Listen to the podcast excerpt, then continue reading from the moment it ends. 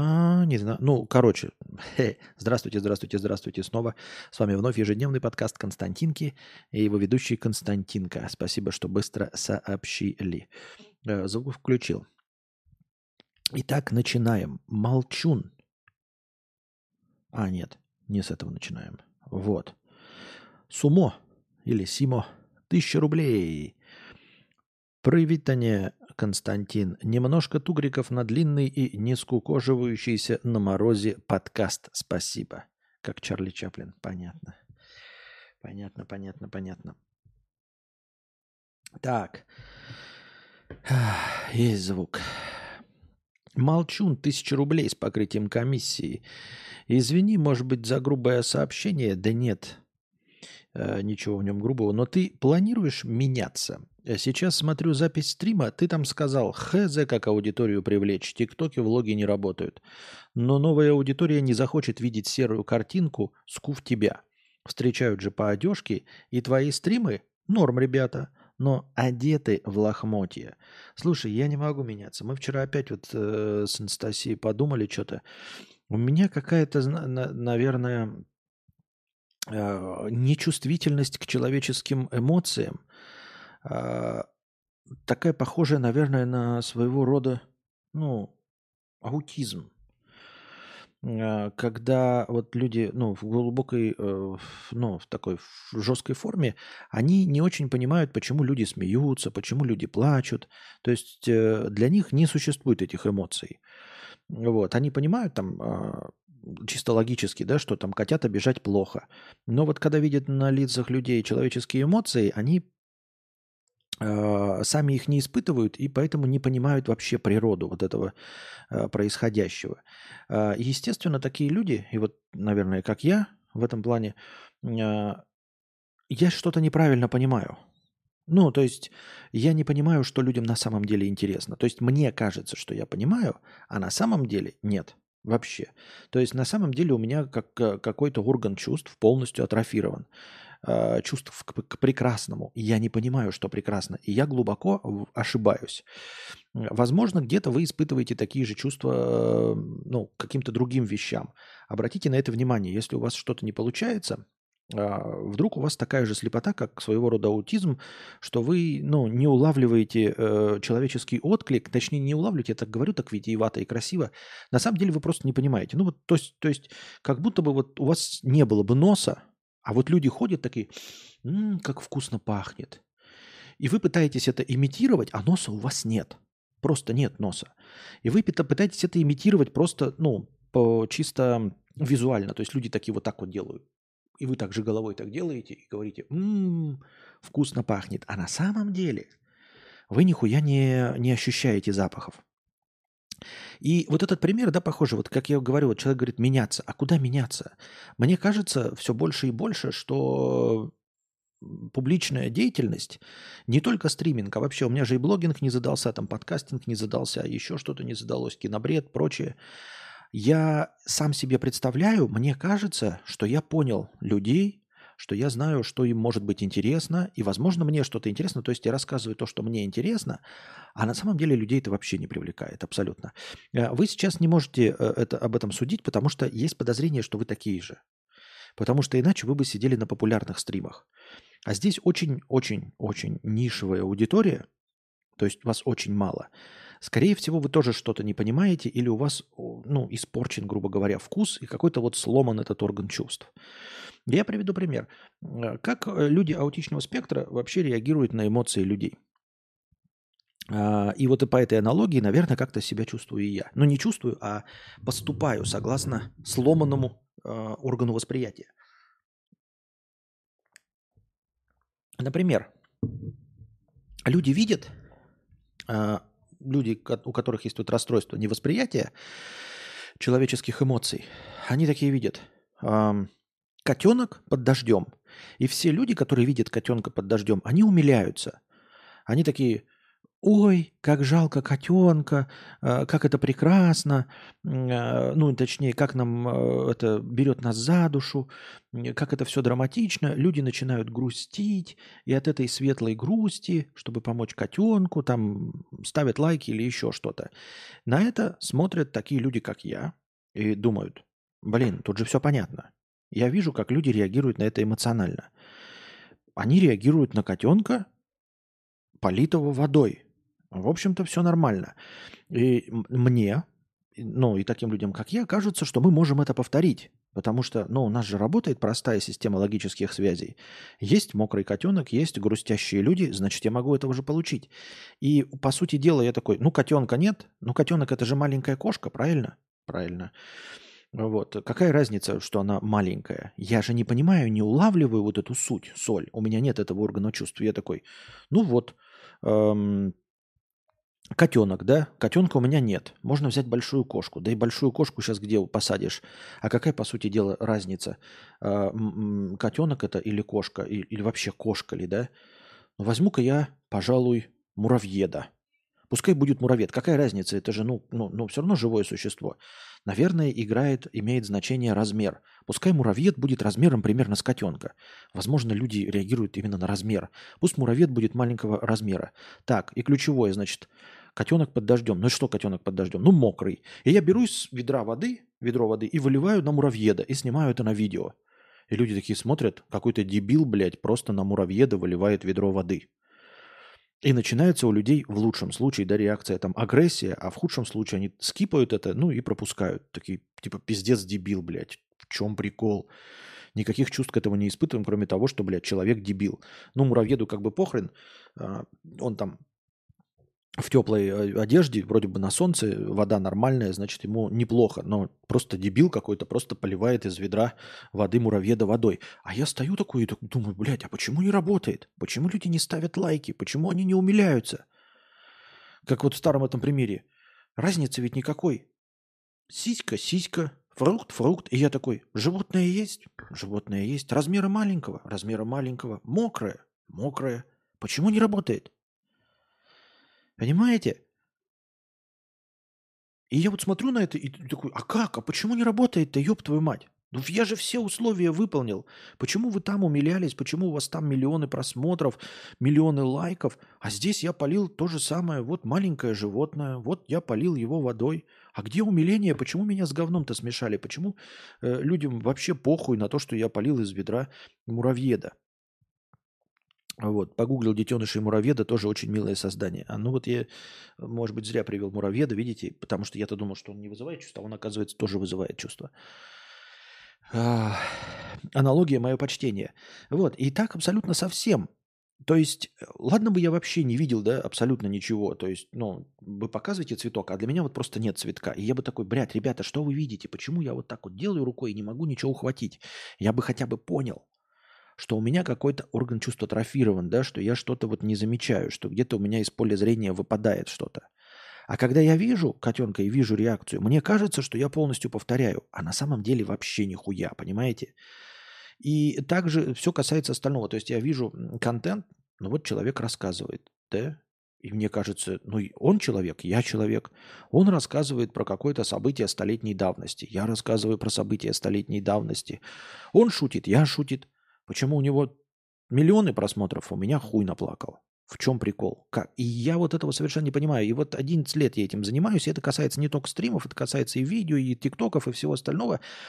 Потому что я такой, тикток. Так, есть видео минутное. Есть минутное видео. Так, в этом минутном видео человек. И я человек.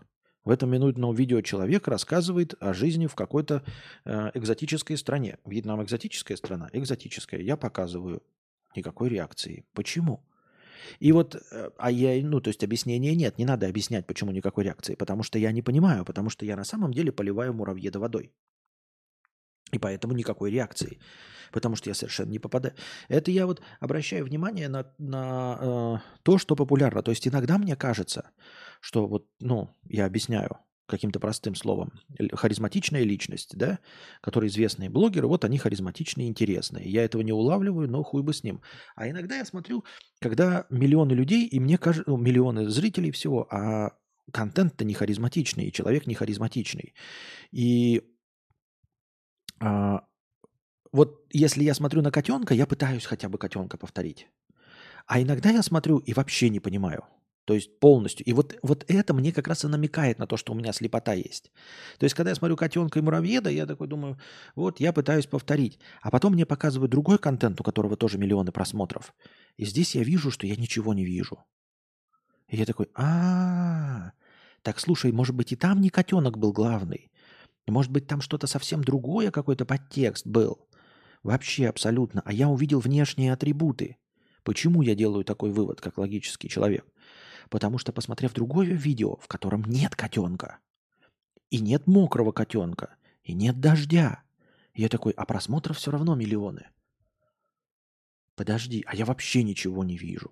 То есть здесь я даже повторить не могу. Это вот к вопросу, Молчун спрашивает, когда ты будешь меняться? А куда меняться? Куда меняться? Я вот увижу, да, что-то, ты мне скажешь, как, как другие. Вот кто там популярный, да, например. Ну, возьмем э, стримера-бустера. У него там какая-то вот такая надета резинка на голове. И я возьму эту резинку, надену на голову, и не работает. Фишка была в резинке? Я-то думаю, что в резинке, типа его делает стильным резинка, а на самом деле у него, ну, я не знаю, что, понятия не Может, лицо красивое, может, и там еще что-то. Может, его стильным делает весь образ. Но я-то этого не вижу, я не чувствую. У меня не чувствительность к вот э, к, к, к красоте к искусству. Именно поэтому я в искусство и не попадаю. Вот и все. И вот куда меняться? Ты мне скажешь, будь интересней. Я ж посмотрю на других. Так я и сейчас, мне кажется, делаю то, что делают другие, которые считаются интересными. Ослик, суслик, паука, на на на на на на и мокренькая кисонька, кисонька, кисонька. Вот и, вот, вот и, вот и все. И ты мне говоришь, э, меня, ну я как бы то, то что пытался, и вот и, и я постепенно делаю выводы, что что-то не так. Потому что я смотрю вот, да, популярные шорты, тренды. Что я сегодня покушал? И человек, вот смотришь, а, сотни тысяч просмотров, десятки тысяч лайков. Что я сегодня покушал? Другой человек, что я сегодня... покушал? Я сначала под, мог бы подумать, что это какой-нибудь а, Иван Ургант, что это Юра Хованский кушает, что это Мэдисон кушает, поэтому они интересные. А потом я смотрю, человек неизвестный абсолютно ничем, у него нет никакого бэкграунда, он не ведущий, он не юморист, он в никаких фильмах не снимался, музыку не пишет. И у него сотни тысяч просмотров, возможно, миллионы, сотни тысяч подписчиков и десятки тысяч лайков на видео, где он «Вот что я сегодня покушал». И я такой, я совершенно этого не улавливаю. Это же не интересно. Это не может быть интересно.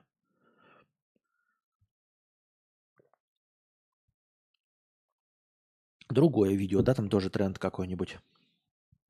Э, человек, эм, там, я не знаю, ходит и покупает по магазинам что-то. И я смотрю, так и думаю, ой, у него тоже миллионы просмотров, сотни тысяч подписчиков. Может быть, он шутит, и я буду так же шутить, как он. Подпизжу у него шутки. Слушаю, шуток нет. В комментариях не написано ничего про шутки. Может, он красивый? Нигде никаких слов о том, что он красивый, в комментариях тоже нет. Может быть, какие-то вещи неинтерес, интересные? Нет, вещи неинтересные. И я такой, и что? Не понимаю вообще. Никак не улавливаю.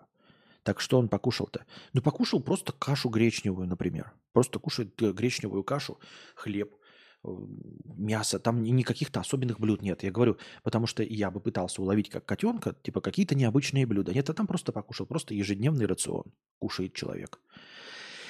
И все, и никакого интереса там нет. Ничего нет, вот и все. И, э, наверное, надо мне на что-то переключаться. Наверное, что-то переключаться совсем не творческое, потому что я не вижу красоты. Вот. Больно, потому что я бы хотел быть человеком искусства, но я не вижу искусства, я не вижу красоты. Вот и все. Понимаете?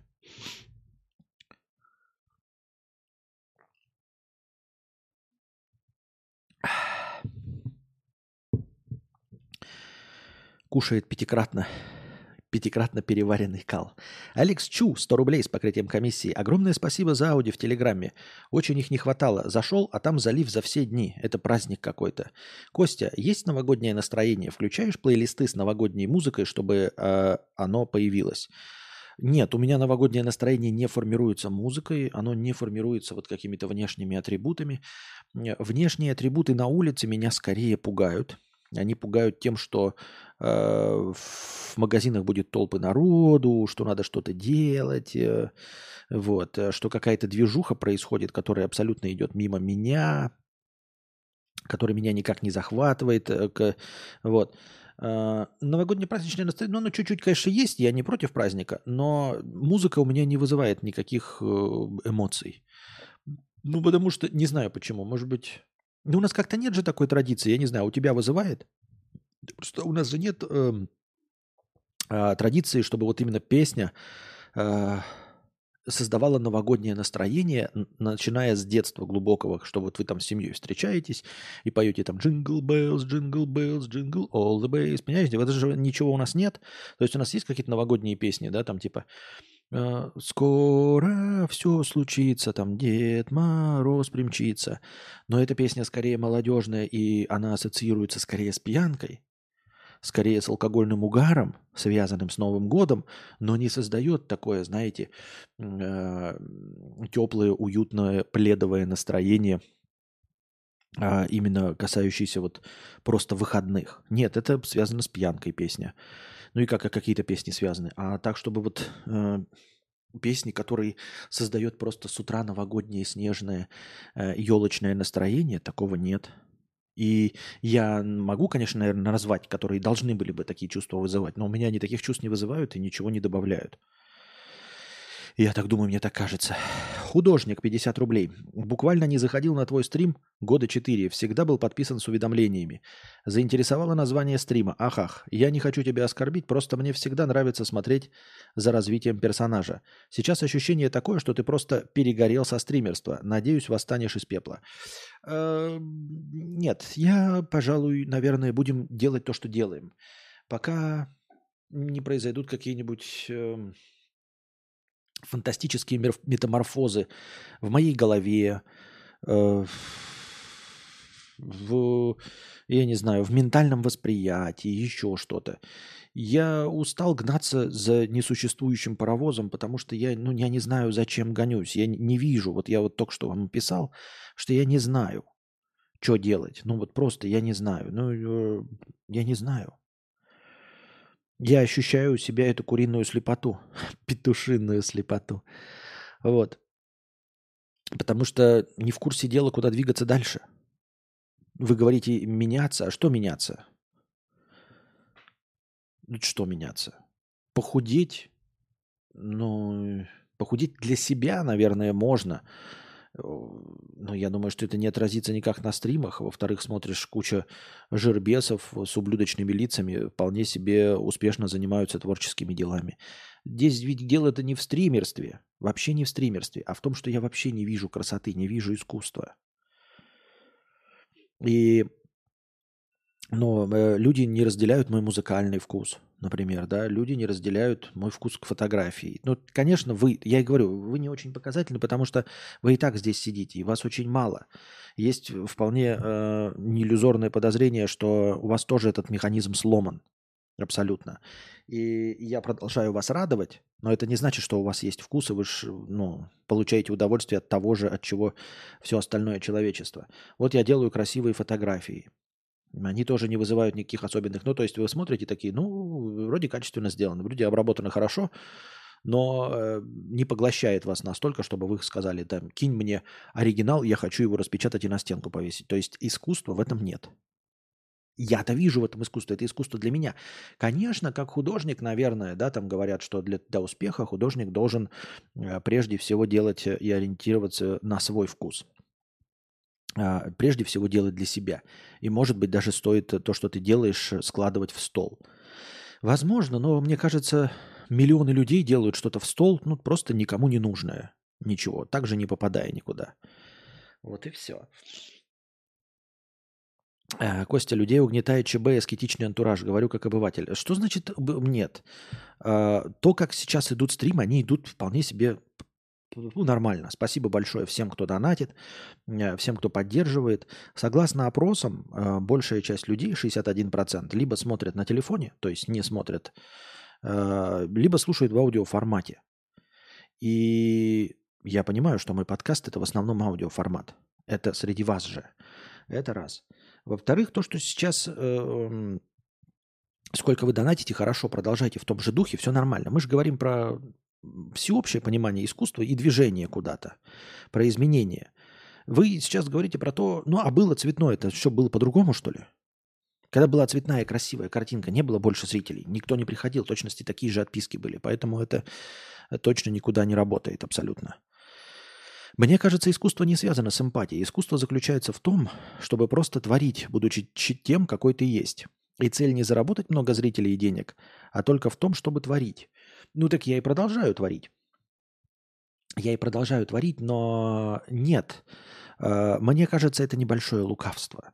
Причем обычно такое лукавство, Якво, озвучивают э, люди, которые чего-то добились. Это, как знаешь, богачи говорят, не в деньгах счастье, да, красивые люди говорят, красота ничего не дает.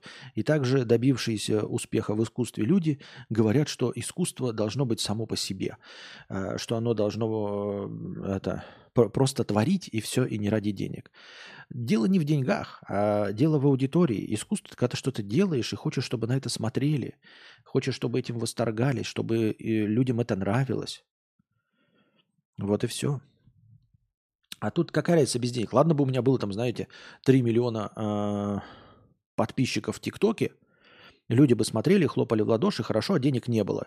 И я бы тогда задавался вопросом, а как монетизировать эту аудиторию, да? То есть э, людям нравится, искусство есть, я его делаю, но вот почему-то не монетизируется. Тогда бы мы смотрели в сторону так называемой экономики. А сейчас э, о чем говорить, когда я в искусство не попадаю? Понимаете? Ты такой говоришь, искусство, чтобы творить. Нет, не искусство, чтобы творить. Это неправильно, Яков. Понимаешь, если ты делаешь и, ну, что-то, намалевал какую-то хуйню, блядь, на холсте, если людям это не нравится, то это не искусство. Потому что таким образом, если ну, мы будем продолжать, ты можешь искусством назвать просто говно свое в унитазе. Я вот насрал, никому не нравится, но это же я сотворил. Я вот именно э, завернул какулю э, против часовой стрелки. Вот так вот она вы, выглядит. Поэтому это искусство. Нет, извини меня. Искусство оно должно как-то вот, ну, хоть какая-то часть людей должна призна, призывать, признавать это искусством. Э, искусство объективно. Оно объект... Нет, оно не субъективно. Потому что если мы говорим, что искусство субъективно, то тогда все что угодно искусство. То, как ты съел яичницу, искусство. Вот какие ты пятнышки оставил, тебе это кажется красивым, значит, это искусство. А никто больше из 8 миллиардов людей не проникся этим. И нихуя не... Э, не смотрит. 400 тенге. Спасибо большое. А, от Даута 100 хорошего настроения. Спасибо. Да, добавляем. 100 хорошего настроения. Потому что, говорю, если искусство не объективно и не признается массами, значит, э, искусство можно назвать все, что угодно. Ну, просто все, что угодно. То, как ты даже не то, что нарисовал, а просто покрасил стену. Потому что ты назвал это искусством. Нет, извини меня, нет. Искусство – это буквально продажа эмоций. Если ты чувствуешь себя безэмоциональным, то искусство не получается. Вот, Максим пишет, я, пожалуй, соглашусь с ним. Пожалуй, с ним соглашусь, потому что а, ну, нужно вызывать эмоции. А вызов эмоций это, это и есть отклик аудитории. Нет отклика, значит, эмоций не вызывает у людей. Творец отошел от своих привычных методов и насрал против часовой стрелки. А в чем проблема, если человек назовет что угодно искусством? Искусство же не обязано быть хорошим. Ну, нет. Если мы говорим чисто философски, отходя от основной темы, назвать искусством можно, конечно, все что угодно. Вот. Но ты, не будешь художником от этого. От того, что ты называешь любое свое говно искусством, это не делает тебя художником. Ну, то есть это делает тебя художником в своих глазах. Но ты не сможешь на этом жить. Ты не сможешь подпитываться от этого энергией. Потому что тебе никто не говорит, что ты не никчемное существо. Вот часто я никчемное существо. И для того, чтобы мне подпитываться энергией, для того, чтобы чувствовать себя э, винтиком системы, необходимым винтиком системы, мне нужно, чтобы люди такие говорили, вот без тебя, без твоего так называемого творчества мы не можем. Ну, не не можем, а хотя бы получаем большое удовольствие. Меняет нашу жизнь. Да, не буду, я просто только что зашел на стрим, в целом прав. Ну и вот и получается. А я говорю, а я чисто как, как человек просто вот не чувствую, не чувствую искусства. И я начинаю обращать внимание, что я не чувствую искусства в очень многом. Я не чувствую своего эмоционального отклика даже на вот хитовые песни, которые сейчас играют. Не потому, что музыка стала говно, так они и раньше меня не, не особенно вызывала какие-то эмоции, понимаете? То есть никакая песня меня не вдохновляет, не заставляет заплакать, не мотивирует или не демотивирует. Иногда мне что-то нравится, просто вот как звучание, но есть подозрение, что мне нравится какой-то вот повторяющийся сэмпл, э, грубо говоря, я просто напеваю припев, то есть просто навязчивость какой-то мелодии, но я ею не наслаждаюсь, понимаете? Поэтому я не считаю какого-то музыканта гениальным. И опять же фильм. Я говорю, фильм вот, да. Но интересная история, интересное развитие ее. Но фильм меня не вдохновил. Ни на что. И не демотивировал. И не вызвал какой-то более или менее выделяющийся бурю эмоций. Я уж не говорю об изобразительном искусстве. То есть я смотрю иногда, конечно, но это прикольно и технически классно выполнено. Но нет такого, что я вот картину повешу, и она меня погружает, и я вот э, что-то делаю, и повесил у себя картину, и ну что-то загрустил или устал, взглянул на картину и такой, ага, и опять вдохновился и продолжил работать. Понимаете? Ну и вот и все.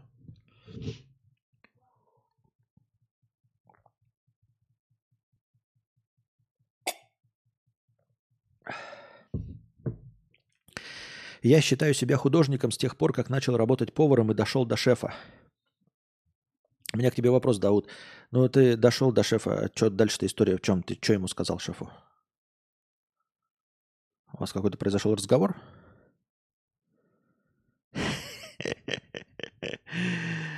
И в этом есть логика. Раньше меня учили держать кисть, нож и повторять за учителем, а теперь после получения навыков рисую уже сам.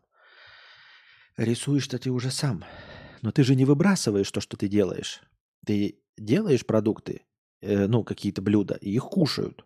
И ты стал шефом, это значит, какая-то часть людей признала, что ты готовишь лучше другой части людей. Понимаешь, о чем я? То есть ты выделился из остальных поваров и перестал быть ремесленником, который просто кормит людей. Ты стал шефом главным. Почему ты стал главным? Потому что твои блюда действительно искусство.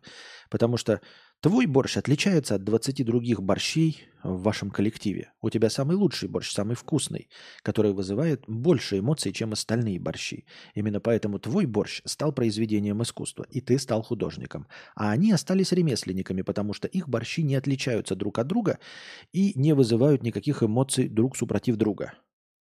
Поэтому да, хорошо. Так это просто старость, равнодушие ко всему. У меня такая же фигня. Нет, нет, нет, э, это не старость. Я же не сейчас это понял. Я сейчас понял, что у меня слепота а, такая эмоциональная, нечувствительность. А, то, что я не понимал, это было всегда. Я просто сейчас начинаю как-то, ну, не, не, не то, что не сейчас, давно начинаю, но просто вот оформляю вот это непонимание. И, э, и дальше незнание, куда двигаться. Когда, а, как я уже сказал, ошибался с котенком, я ошибался с котенком. Ну, с этим муравьедом и ведром воды. Но мне, по крайней мере, казалось, что я понимаю. А теперь мне показывают все разные-разные картинки, и я такой, блядь, муравьед вообще и котенок был вообще ни при чем. Оказывается, я нихуя не вижу. По крайней мере, пока, как пока я обманывался, я был неправ в точности так же.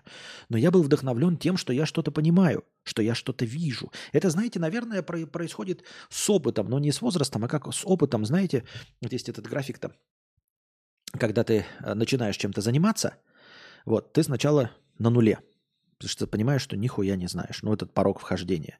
Потом ты э, начинаешь что-то понимать и начинаешь чему-то обучаться. И у тебя ЧСВ растет запредельно быстро, и ты думаешь в какой-то момент, да, в начальный момент получения начальных знаний, ты начинаешь чувствовать себя на вершине мира, что ты разобрался в вопросе, что ты самый умный, самый знающий.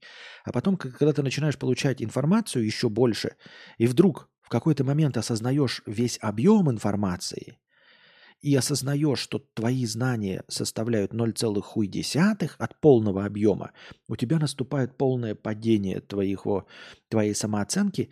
То есть с ростом знаний, с ростом твоей, твоего опыта э, в данной отрасли, в данной деятельности, у тебя в какой-то момент наступает осознание того, насколько ты некомпетентен в данном вопросе. Эффект Дянинга Крюгера, кажется, да? Вот. Наступает падение, когда ты осознаешь степень своей некомпетентности. Ты падаешь ниже нуля. Ты понимаешь, что ну, непочатый край знаний, непочатый край опыта. И ты даже близко не приблизился ни к чему. И только потом, вот после этого падения, ты начинаешь тихонечко э, небольшой рост, получая все новую информацию, становясь опытнее. Э, у тебя уже ровненькая ровненький такой график роста э, твоей оценки, самооценки. Вот и все. Почему же не идеальные блюда летят прямиком в мусор? Не, это, это эффект наоборот. Забавно. Я дизайнер, рисую уже 20 лет, продаю картины за монеты, даже хорошие. Говорю как художник со стажем, я превратился в маленький завод. Эмоции от нарисованного не испытываю, просто бизнес. Так это называется, что ты превращаешься в ремесленника. Не обижайся, Максим, но это превращение в ремесленника. И хорошо, когда ты становишься очень качественным ремесленником. То есть вот ты говоришь, я продаю картины, и ты, например, как ремесленник зарабатываешь 5000 евро. Мне бы хватило. Но, к сожалению, я и до уровня ремесленника не дорос. Например, я. Я не, опять не жалуюсь, я просто констатирую факт. Я, к сожалению, не чувствую, что я дорос до уровня ремесленника, крепкого среднячка, который не хватает звезд с неба, но получает столько денег, сколько ему необходимо для жития. Я не получаю столько, сколько мне необходимо для жития, поэтому я не чувствую себя даже ремесленником. Почему? То есть мне бы хотелось, чтобы вот, вот было бы 5000 евро, как я уже сказал, и вот в стримах, и было бы вот, ну, каким-то условным образом 5000 евро заработка, и вот было бы 100 человек зрителей. И я бы не парился я бы ощутил себя ремесленником, вот, не художником, но ремесленником, просто человеком, который делает хорошо свою работу. Никакого искусства в этом нет, но он делает хорошо свою работу. И я бы смирился, потому что это значит, что благодаря своему многолетнему опыту я хотя бы научился до ремесленника – вот. Я бы просто продолжил до конца своих дней просто разговаривать. А мне и так приходится да, продолжать разговаривать, пока я не придумал себе, э, чем заняться по жизни. Надо же чем-то, наверное, думать, чем заняться по жизни. Эм, наверное, какую-то офлайн работу все-таки искать. Вот. Не знаю с чем. Ну, пусть ручную, я не боюсь ручного труда, ничего такого. Надо просто подумать над чем, ну, что может мне дать хотя бы такой же заработок, как э, в стриминге, вот. Чтобы работать на кого-то, ну и просто работать. А, потому что вы скажете, а что не продолжать? Ну, я не знаю. Вот я сейчас продолжаю, посмотрим, да? Я же продолжаю стримингом, продолжаю вас, немногочисленную свою аудиторию. Надеюсь, что продолжаю радовать ежедневными стримами. Я продолжу. А, просто проблема в том, что в творческом процессе это, это непростая работа, понимаете? Вот вы можете устроиться на работу и до конца дней работать. Вот убирать и всегда нужно будет, чтобы кто-нибудь убирал, ну, пол, вытирал. Всегда. Всегда нужно, э, чтобы кто-то, например, э, эм, выполнял одно и то же дело абсолютно без всякого роста. То есть ты вот устроился на работу, и нужно вытачивать какие-то, я не знаю, детали. И эти детали будут нужны. Тебе не надо развиваться, тебе не надо доказывать миру, что ты чего-то стоишь. Ты просто хорошо делаешь детали. Ты просто доводишь э, изготовление деталей до какого-то э, ремесленного, очень хорошего качества и продолжаешь этим заниматься до пенсии. Потом уходишь на пенсию и спокойно себе умираешь. А, почему в творчестве по-другому? Потому что в творчестве нужна постоя- постоянная борьба. Здесь нельзя стагнировать. Я, и вот, как я уже сказал, я не получил ремесленного стандарта. То есть я не могу вот просто продолжать на этом уровне до конца своих дней стримить.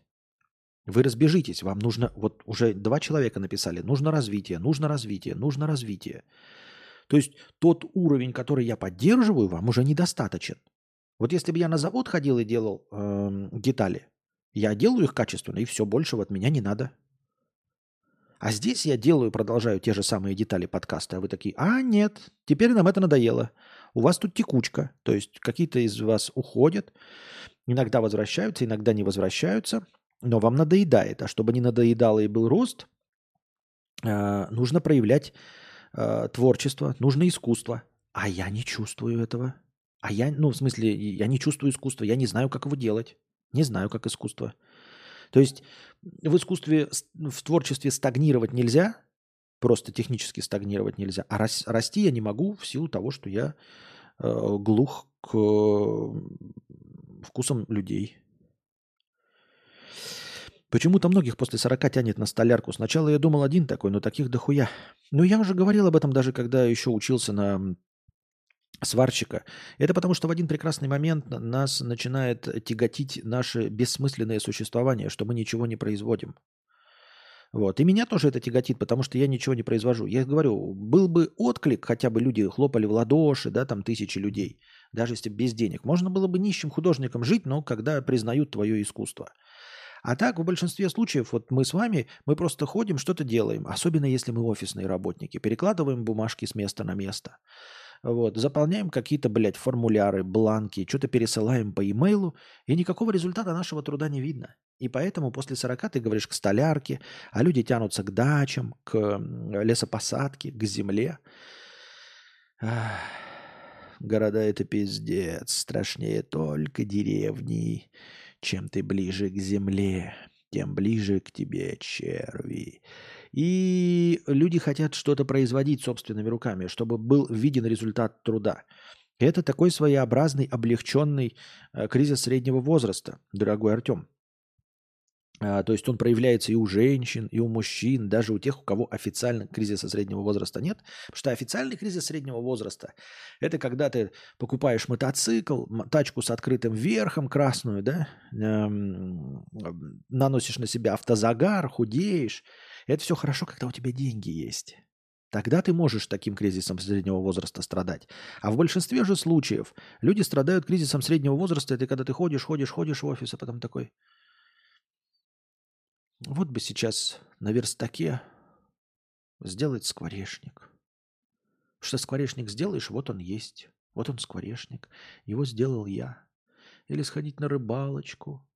Потому что что я тут вот что-то перекладываю бумажки, мне какие-то циферки переводят с банка на карточку, с карточку на хуярточку, я что-то приношу какую-то еду, как будто бы я кого-то обманываю. Я же ведь ничего не сделал. Я же просто перенес бумажки с места на место. Я просто файлы переименовал. Просто внес в них какие-то буковки и циферки, какая-то хуйня. А вот когда я на рыбалку пошел, я палку вот так вот кинул с леской и достал рыбу. Настоящую рыбу, живую. Ее можно пожарить и съесть. Вот она рыба. Вот он я, я взял, кинул, и я достал эту рыбу которую можно съесть. Я взял и достал еду. А я ходила, что-то учила детей. Сначала просто учила детей, потом занималась классным руководством. И вот они через пять лет приходят, эти люди, на встречу выпускников говорят, вы, Виталина Семеновна, очень хорошим были классным руководителем. А что толку? Вот они уехали. Потом через 10 лет приехали уже не все из них, а 5 из них. А через 15 лет они вообще встретились без меня. Вот, может, и помянули хорошим словом. А ко мне подошел человек и спрашивает, что ты делал все это время? Я скажу, учила детей. А они меня спросят, а где? А где эти люди? Кого ты научила? Кто-нибудь из них стал Нобелевским лауреатом? Кто-нибудь из них изобрел лекарство от рака? Кто-нибудь из них снял какой-то кинофильм? Нет. Какой результат я своего труда могу показать, Виталина Семеновна? Никакого. А тут вот летом, когда эта вся шкалье уходит на каникулы, я отправляюсь на дачу с рассадой. На москвиче со своим мужем мы едем. И вот эта вот рассада, грязь, которой я занимаюсь с самой весны, я копаюсь в земле, у меня под ногтями черная почва, и я потом это сажу, ухаживаю, давлю пальцами колорадского жука, давлю проволочников, рублю их э, лопатой, травлю муравьедок, накрываю от заморозков помидоры и огурцы, а потом вот этот помидор, он маленький сначала зеленый, потом большой зеленый, а потом он краснеет, и вот он, помидор, и это я его вырастила. Я положила маленькое семечко в маленькую землю, а потом пересадила в большую землю, и вырос куст. Из него вырос помидор, вот этот помидор, который можно вот так вот обтереть и скушать, а можно посыпать сахаром и съесть. Этот помидор вырастила я собственными руками, и меня спрашивают теперь, что ты делаешь? Я делаю помидоры. Я выращиваю помидоры. Вот они, вот они, сделанные мною помидоры. Потому что до этого 25 лет я растила чужих детей. Я учила их разуму, и они ушли. Ничего плохого там нет, но они ушли. И никакого результата нет. Они не ходят по моему дому, не красят мои стены. Поэтому то, что я им рассказывал, оно куда-то ушло, оно потом... Они где-то там зарабатывают и живут, и хорошо. А у меня-то что? Что я делала все эти годы? Но теперь я что-то делаю, и растет еда, и получается еда, которую можно скушать. А я сварил скамейку, смотрите, эта скамейка, я ее сварил, я ее не купил. Я не перекладывал бумажки, а потом получил деньги и купил. Нет. Я ее сам из железа сварил. Вот она, ублюдочная, уродливая скамейка, но она стоит. На ногах скамейка моя, мною созданная скамейка.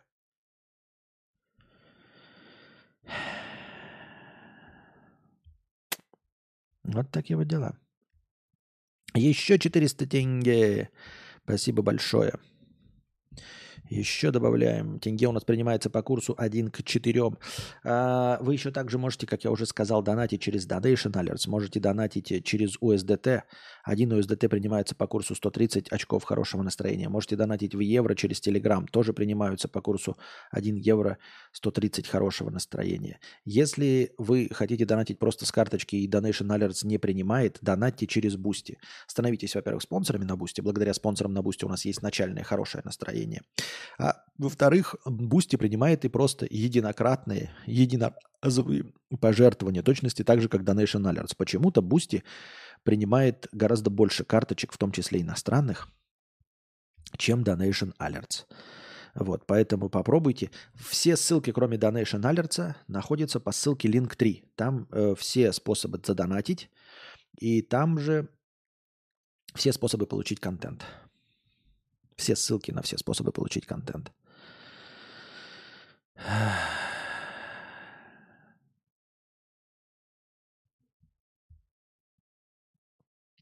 Аноним 100 рублей.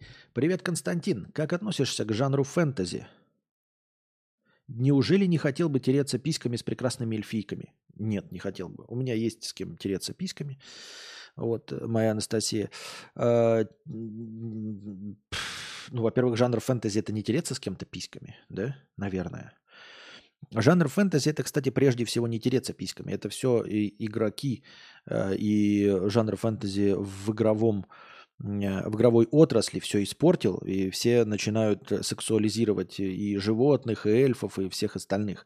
На самом же деле фэнтези – это просто какой-то мифический мир, в котором мы бы хотели жить. Мир красоты, э, сказочный мир со своими правилами, в которых эти правила работают, который отличается от нашего мира. Как я уже говорил, все эти игровые миры, все эти метавселенные, в которые, наверное, придется э, в конечном итоге перейти, э, они же прежде всего отличаются от нашего с вами мира тем, что в этих мирах есть какие-то правила.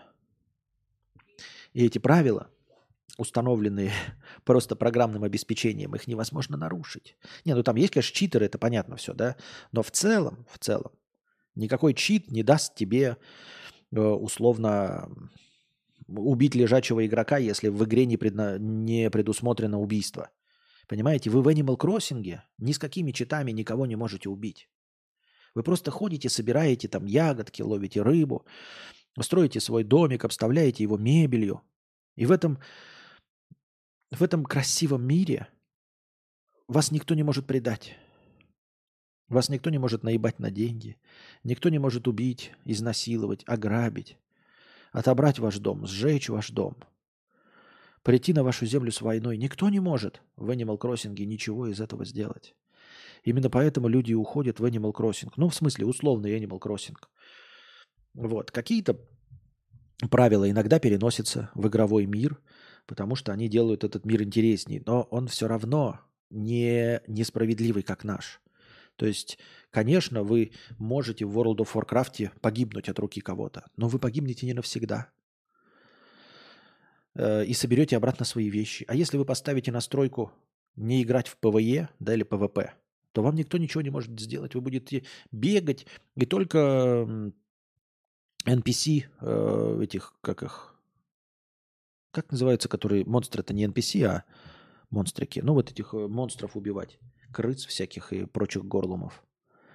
И все. И в этом мире вы можете просто лечь на полу и, и не умереть от э, переохлаждения. Никакой... Э, вы прыгнули в воду, и никто вам э, в залупу, э, никакая живность не, не, не, не залезла. Вы не можете съесть там недожаренное мясо в World of Warcraft. И червяк из этого недожаренного мяса не проникнет вам в мозг э, и и вы не умрете от того, что червь съел ваш мозг. Крипы. Вот. Ничего этого нет в игровом мире. Вот что такое мир фэнтези. А мир фэнтези э, в книгах он такой же. Мы читаем, и мы погружаемся, и мы чувствуем себя на месте героев, которые побеждают э, все время. И в этом мире мы готовы существовать, в этом фантастическом мире, с, их, с его правилами. Пусть они для нашего мира были бы несправедливы, но несправедливости нашего мира туда не переносятся. Так.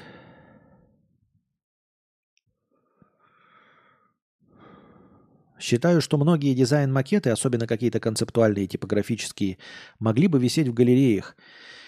И я хотел бы узнать, как такие вещи э, видит и ощущает Константин или зрители. Наверное, такие специфические музеи же, наверное, есть, э, типа промышленного дизайна. Вот только не знаю, представлены ли там дизайн-макеты э, сайтов, но вообще-то музей промышленного дизайна есть. Если ты не очень далеко от 5000, можно подсократить свои потребности и убедить себя, что и этого достаточно. Нет, я очень далеко от 5000. Я на 20% от 5000. Поэтому нет, так не получается. Если бы там, конечно, не хватало э, процентов 20, можно было бы как-то поднапрячься и решить. Но я продолжаю делать свою работу, то, что могу.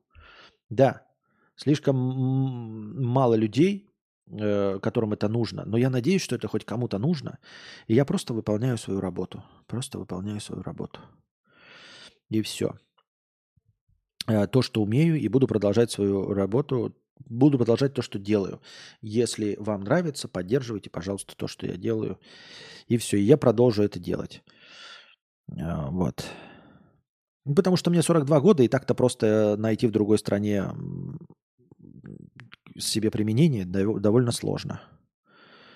Если не невозможно. Слушаю кадавра, потому что у меня сейчас просадки по деньгам, но хочется как раньше, когда был богатым. Константин, почему так? Можешь рассудить? Ну, если ты когда-то был богатым не потому, что тебя папа спонсировал, а ты сам зарабатывал, то значит ты можешь еще раз зарабатывать.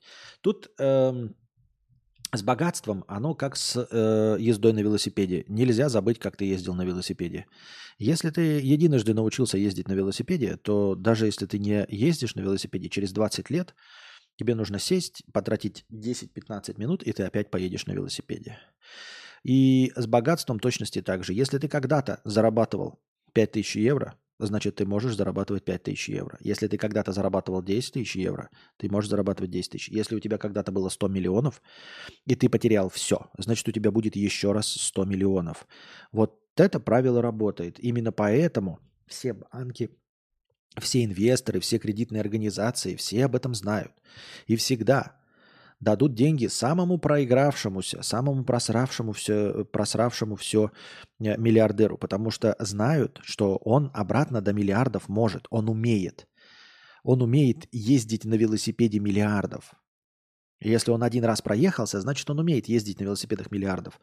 А вот поверить в нулевого человека – это гораздо сложнее. Поэтому у вас может никогда не быть долгов. Прекрасная кредитная история. Вы всегда выплачивали все свои кредиты за э, стиральные машинки.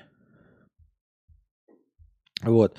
И с точки зрения банков в Америке вы прекрасный кредитоспособный человек, но э, вам не дадут на бизнес 5 миллионов долларов. А человеку, который просрал миллиарды, у которого долгов на 100 миллионов, ему 5 миллионов на бизнес дадут, потому что понятно, что человек умеет ездить на велосипеде миллиардов. А на скейте разучился. Не, не разучился. Но нет, скейт может быть другое. точности так же, как и баскетбол. Я в свое время играл в баскетбол. Ну, чуть-чуть умел. Но сейчас я даже мячик вести не могу. Когда ты мне там попадаете, знаете, в руки мячик, и ты такой, блядь, и поймать его не можешь, и даже постучать по земле не можешь. Это немножко другое. Велосипед – это вот то, к чему ты можешь вернуться. Это вот отличный пример, э, что ты вот сядешь через 20 лет и поедешь все равно. И все равно поедешь. Эта мышечная память не забывается. Такие дела. Так. Костя, спасибо тебе. Спасибо и вам.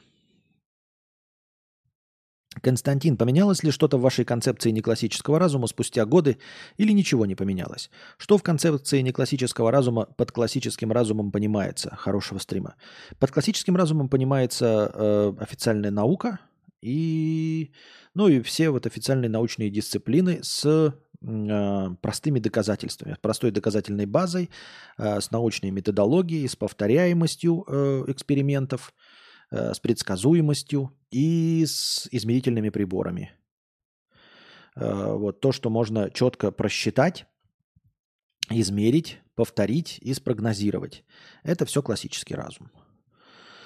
Э, не классический разум – это то, что то, для чего вообще приборов нет, и то, для чего, возможно, нет терминологии, и что в целом не подчиняется э, принципу начала-конца, причина-следствие, э, гармонии, там, я не знаю, блядь, сохранение энергии. Вот, вот этим принципам не подчиняется не классический разум.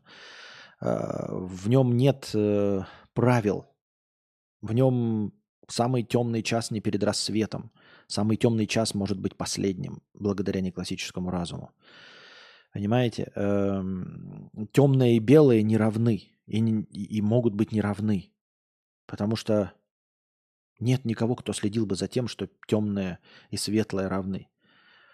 Эм, нет равенства между добром и злом. Вот. Возможно, вообще какие-то другие понятия вводятся. Ну, то есть ну, я вам уже объяснял. Концепция неклассического разума, она, к сожалению, пока еще не так стройна, чтобы ее можно было целиком и полностью описать в одной фразе. Все понятно, но она каждый раз дополняется, обрастает какими-то маленькими детальками. Костик, привет. Привет.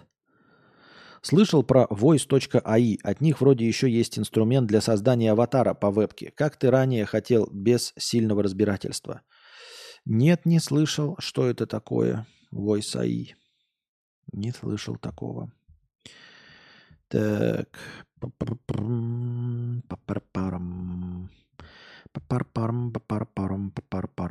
Так, еще 100 рублей пришло. С 400 тенге. Тенге. Костя смотрел фильм «Вавилон» 2022 года? Не, а не смотрел. Удивительно, да, что в «Вавилоне» 2022 года играет э, Брэд Питт, который уже играл в фильме «Вавилон», только другого года, Алехандро Гонсалес Иньяриту. Нет, не смотрел «Вавилон» 2022. Че, хороший? Ясно, повесток не будет, а жаль, пятница же, хотя я им рад в любой день. Костя ушел в космос на сегодняшнем стриме. Это неплохо. Специфический музей капрофилии. Константин К. Чего? Объясни шорт со словом пацана сложно. Но ты других не видел, что ли, шорцев уже на эту тему? Шорт со словом пацана это просто... Это же старая калька банальная. Когда ты что-то э, увидел и начинаешь копировать этот образ. Когда ты э, не видел э, шорцев и тиктоков, когда ты типа, э, сидишь в нормальной одежде. Э, опа, впервые увидел острые козырьки. И хуяк ты уже, блядь, в этом твидовом пиджаке и с кепкой вот этой ходишь. Спасибо за хороший вечер, аноним 100 рублей. Спасибо большое и тебе. То есть ты просто посмотрел что-то и скопировал оттуда образ. И вот шорт про слово пацана, он про это. А, ну, увидел сериал, начал повторять. И, ну, намек на то, что сериал как раз-таки формирует э, романтизирующий образ, что хочется повторять, то есть в эту сторону. Что это не просто сериал, а который хочется повторять. То есть множество сериалов выходит, например, «Кибердеревня», но ты «Кибердеревню» ничего не будешь копировать, потому что он не станет культовым. То есть тут намек на то, что сериал, скорее всего, станет культовым, и люди уже начали его повторять. Что плохо, конечно. Джордж, 50 рублей. Мудрец, можно твое мнение? Мне больше 40 раздражают люди. Я образованный, самодостаточный, жил в Европе и США много лет, сейчас в РФ. Как считаешь, почему раздражают? Потому что... Ха. Не знаю, почему конкретно тебя раздражают. Каждого отдельного человека раздражают по каким-то своим причинам.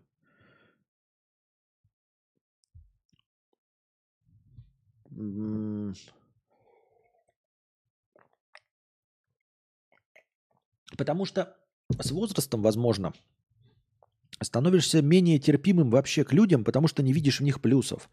То, что тебе раньше в 16-20 лет казалось, ты видел тупых людей, да? Но тебе казалось, вот они тупые, но иногда смешно шутят. Ну и пусть будет. Потом ты видел э, человека, который хамло, но э, помогает, да, там с чем-нибудь, я не знаю, или производит хороший товар. Ну и пусть будет. А с возрастом ты понимаешь, что плюсы-то эти нахуй ничего не стоят, этих людей. И поэтому они, э, все люди начинают тебя больше раздражать. То есть ты перестаешь прощать. То есть раньше был тупой человек, но смешно шутит, а теперь ты э, ну, уже посмеялся над всеми шутками, все их знаешь, и тупой человек особенно тебя удивить уже не может – но тупым-то он остается. То есть раздражающий элемент в нем остался, а плюсов в нем больше ты уже никаких не видишь, потому что и плюсами это не считаешь. Потому что ты считаешь, что человек должен быть хорошим, а вот он тупой, да? Ну, блядь, безоговорочно глуп. А, и он должен, ну, по твоему мнению, какую-то тебе или там человечеству пользу приносить. А он глупый. И никакой пользы от его шутеечности нет – это человек, который вот хороший предприниматель, да, например, но абсолютно конченное хамло. И ты такой, ну вот он, наверное, гений, там, предприниматель, зарабатывает деньги. А потом ты с возрастом понимаешь, ну это же не твои деньги, он же не тебе их зарабатывает, он же не на благотворительность их тратит, а для себя их зарабатывает. Ну а хамлом-то он остался. Плюсы-то его перестали существовать, плюсы его перестали играть для тебя какую-то роль, они перестали оттенять его э, хамство, и он просто остался хамлом. Вот и все.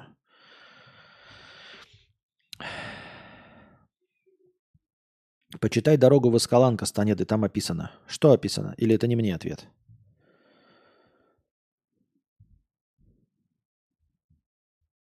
Смотри, Каспи. Да я смотрю, да, четыре раза, четыре доната было, да.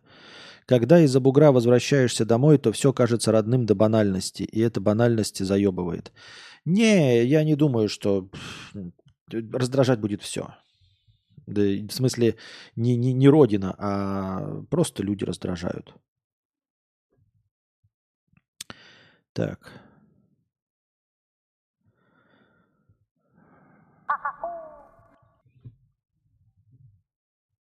Анкл Саша 100 рублей. Блять, забыл имя заполнить. Спасибо за хороший вечер. Спасибо.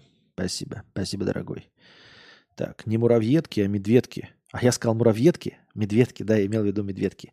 Так, 85 у нас прожато лайков. Наступило время последнего рывка. Добавляем 850 очков хорошего настроения. Так. Может, надо общаться по интересам? Нет, так общаться по интересам и есть. Но у тебя есть э, круг твоих друзей, а остальные-то 8 миллиардов ты перестаешь их прощать. Они перестают быть э, людьми, которых ты готов терпеть. Даже просто, вот, говорит, просто человечество раздражает. Ну вот звезды, например. Ты в молодости смотришь звезд каких-то э, и видишь, вот киноактер, он сыграл в хороших фильмах, да? А когда он говорит, он просто превращается в тупорылую мразь. И ты такой, ну вот он играет в хороших фильмах, ну и пусть он будет тупорылой мразью. А потом ты фильмы-то его уже посмотрел, все, они тебя уже больше не радуют, потому что ты их уже посмотрел. И для тебя осталась только тупорылая мразь. И ты такой, ну и что в фильмах он играет? Он же тупорылая мразь. Да, с одной стороны, он с тобой же не взаимодействует. Он э, с тобой не разговаривает, не с тобой тупорылый. Но ты помнишь, что только это, потому что фильмы, которых он снимался, ты уже посмотрел. Все.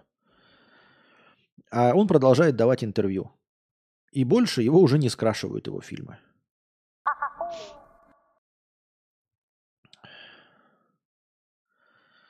Аноним 100 рублей. Привет, Константин. Я одержим сочными большими женскими задницами, особенно у негритянок. Считаю попа самая привлекательная часть тела в женщинах. Что думаешь по этому поводу, жопа или сиськи? Я думаю, лицо. Вот. Э, лицо э, способно исправить э, очень многие недостатки тела. И наоборот, лицо, которое тебе не нравится, ну, ты не, не сможешь игнорировать не нравящееся тебе лицо на прекрасной фигуре. Не знаю, как вы, может быть, в молодости, если вы молоды, может быть, у вас, ну, просто стоит на все, что движется, и ты видишь жопу и сиськи, и у тебя вот прям похоть для тебя распирает, блядь, сперматоксикоз, с тебя с лица сочится сперма и тебе, в принципе, похуй там на лицо, ты готов на него вообще не смотреть. Там, может быть, бородатый мужик, тебе главное, чтобы вот жопа, сиськи и дырки есть. Возможно, для тебя. Сейчас. А, но для меня так никогда не было, потому что, ну, вот лицо это да, лицо оно и красивое, да, и оно и сексуальное. И как я уже сказал, яйцо вот самый главный элемент красоты. Вы опять видите, хуй ли я что-то понимаю в этом мире. И говорю, вот будет э, отсутствие жопы, мелкие сиськи но ебальничек красивый, все прощается, да? Может, там и слишки веса быть какие-нибудь, например, да? Или обвисшие сиськи, но красивое лицо и многое прощается. И наоборот, да? Представь себе, ну какая тебе вот фигура нравится? Какая-нибудь 90-60-90. Видишь ты женщину? А представь, что у нее мой ебальник. Ну вот, блядь, мое лицо, вот это вот, блядь, обрюзгшее, помятое, рыхлое, вот это с тремя подбородками, блядь Э, здесь красные пятна, блядь, здесь желтые пятна, синяки под глазами, еще все в прыщах. Ну и что? Ну вот, вот она фигура, да? Но ты перед тем, как э, с ней трахаться, перед тем, как ее, ну ты же будешь ее соблазнять, разговаривать с тобой будет вот мое ебало. Где-то там сиськи, они скрыты под лифчиками, под платьями. Где-то там жопа тоже в одежде, шубу нацепила, да, там зимой ее встретил. Зимой вот ее встретил, там прекрасная под ней фигура, а ебальник-то мой. И вот что ты будешь, блядь, делать нахуй? Что, тебя это соблазнит? Нет. Оказывается, что? Окажется, что ебальник самое главное. Такие дела, дорогой друг.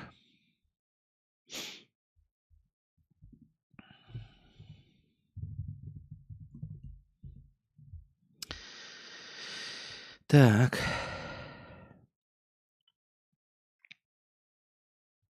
Люди банальны в первую очередь, пишет Сергей. Такие, как и 20 лет назад, типа того. А как смехуёчек через телегу прикрепить? А какой смехуёчек ты хочешь через телегу прикрепить? Я не понял.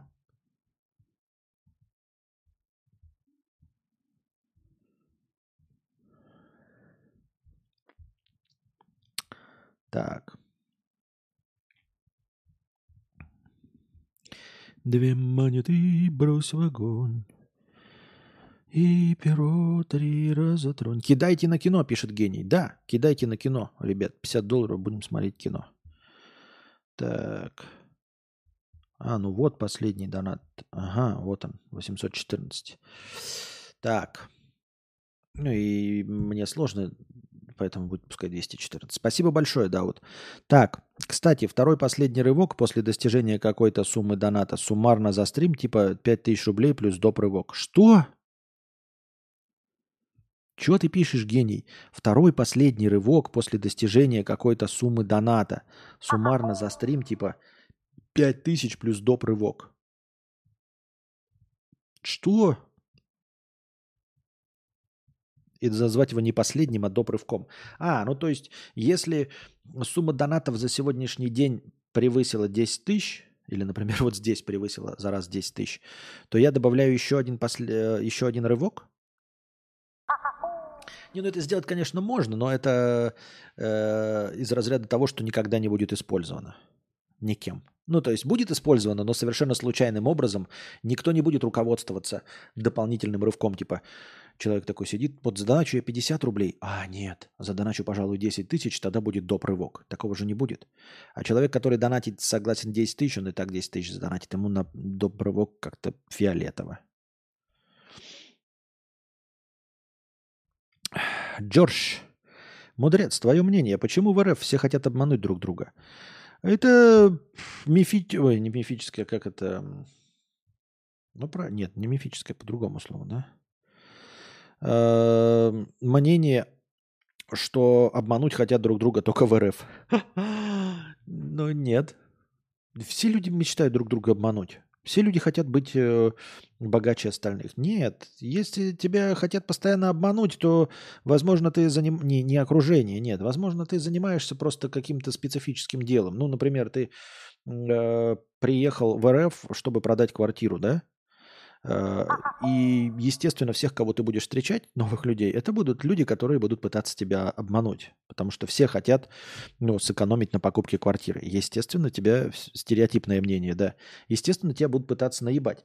Другое дело, что ты, когда, например, в США поехал, да, ты там, у тебя не было денег, и ты никогда не пытался купить квартиру, например. Или никогда не пытался, даже пытался купить, ну, купить и купить, а продать никогда не пытался. Вот. Или, например, никогда не пытался вести бизнес. Ты вот жил в Европе, работал на дядю, все, тебе платят зарплату. Жил в Америке, работал на дядю, тебе платят зарплату. Ты заработал какое-то количество денег и приехал в Россию и начинаешь, пытаешься строить бизнес. И тут тебя пытаются и наебать и чиновники, да, и какие-то проверяющие органы, и контрагенты, и клиенты. Все-все-все хотят тебя наебать. Ты такой, вот почему все хотят меня наебать. А ты бы поехал в другую страну, в любую другую, да, и попытался бы там построить бизнес, в какой-нибудь Бельгии. И вдруг бы обнаружил, что когда ты вращаешься э, среди людей, которые тоже пытаются строить бизнес среди других предпринимателей, ты бы обнаружил, что э, дело не в том, что это был в России, а в том, что это были предприниматели. Ну, то есть все, кто э, так или иначе присосан к кормушке бизнеса. А такие везде ханыги и хапуги. Вот и все. Но у тебя складывается, я не знаю, как вот это эм, э, неправильная причинно-следственная связь называется. Наверное, тоже для этого есть какой-нибудь термин. Эффект Дайана Крюгер, э, Дайан Крюгер или там эффект Брюса Уиллиса, я в рот ебу. Тоже для этого, наверное, есть какой-то термин. Когда ты... Э,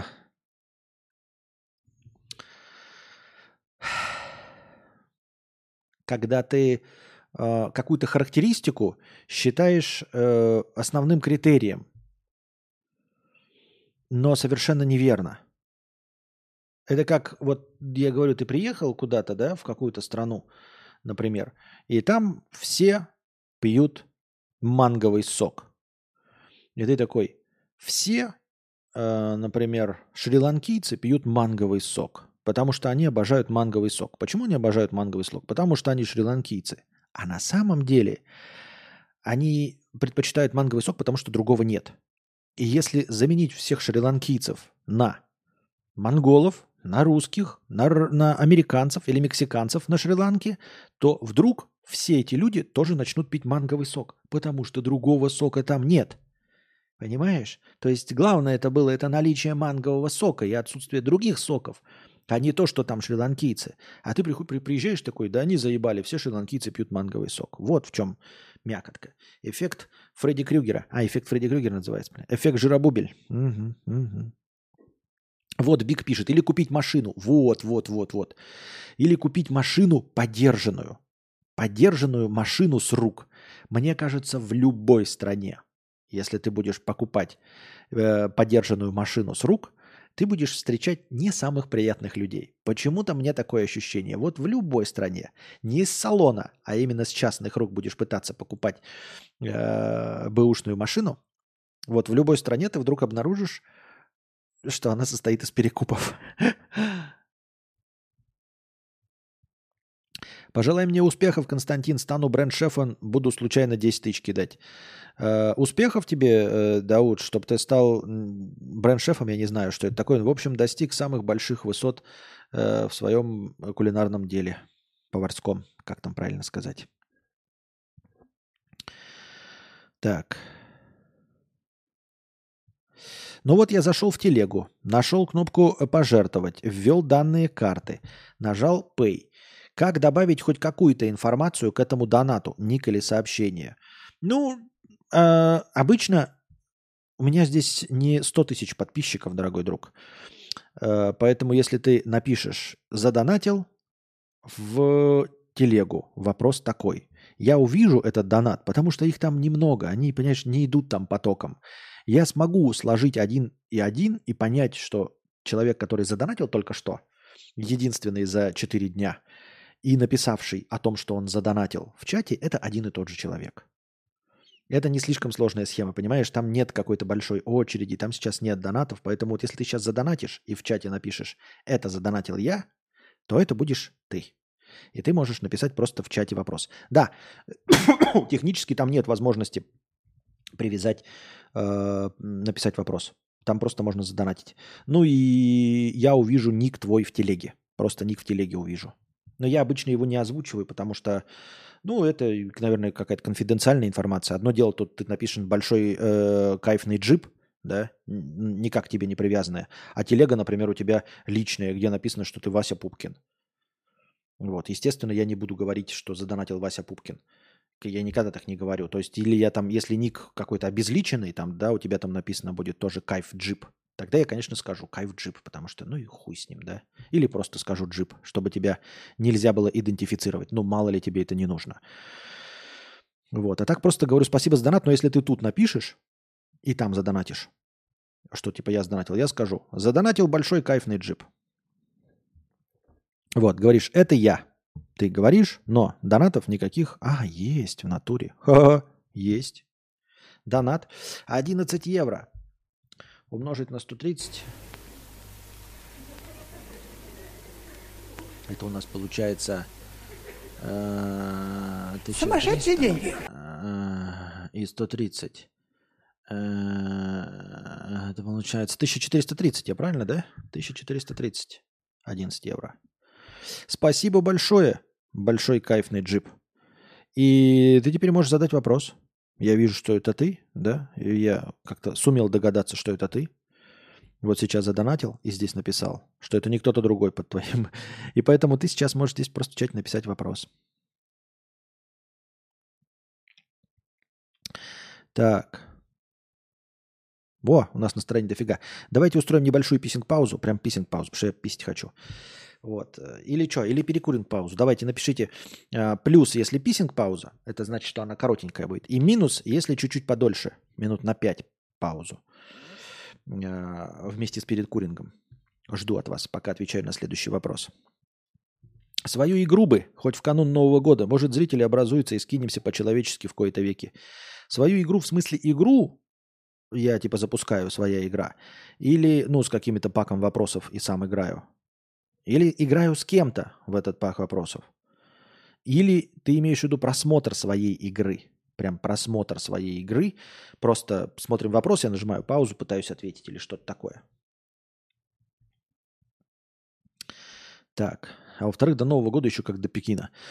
Большой кайфный джип, вопросов нет, но такая система конкретно отбивает желание донатить повторно. А как? Ну вот если у тебя иностранная карта, как я могу это решить? Большой кайф на джип. Ты так говоришь, как будто бы это я лишил тебя возможности, ну или вопрошающих, задать вопрос через Телеграм. Дру... Это, это, это вообще просто возможность задонатить, хотя бы так. Если у тебя донаты не проходят через Donation Alerts, тогда ну что, просто ничего. Я ж не могу там включить этого. Там нет такого инструмента. Знаешь, ты так говоришь, как будто бы я это сделал, отключил там возможность задавать вопросы. Там просто нет такой технической возможности. Я могу просто отключить этот э, евро, да, чтобы не могли донатить люди и хотя бы задавать вопрос через чат. Ну и просто не будет донатов и не будет вопросов даже через чат. Какой в этом смысл? Непонятно. Да нафиг надо ее смотреть, не ЧГК же. Поиграть, да, как в былые времена, со зрителями. Со зрителями. Ничего себе. Так, ну, там примерно половина на половину, но я смотрю, вроде минусиков больше. Давайте немножечко. Недолго, недолго. Я не буду тиктоки смотреть, но перекуринг пауза.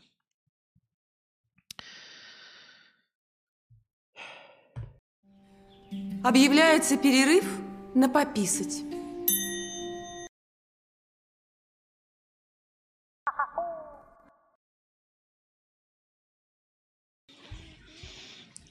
Так.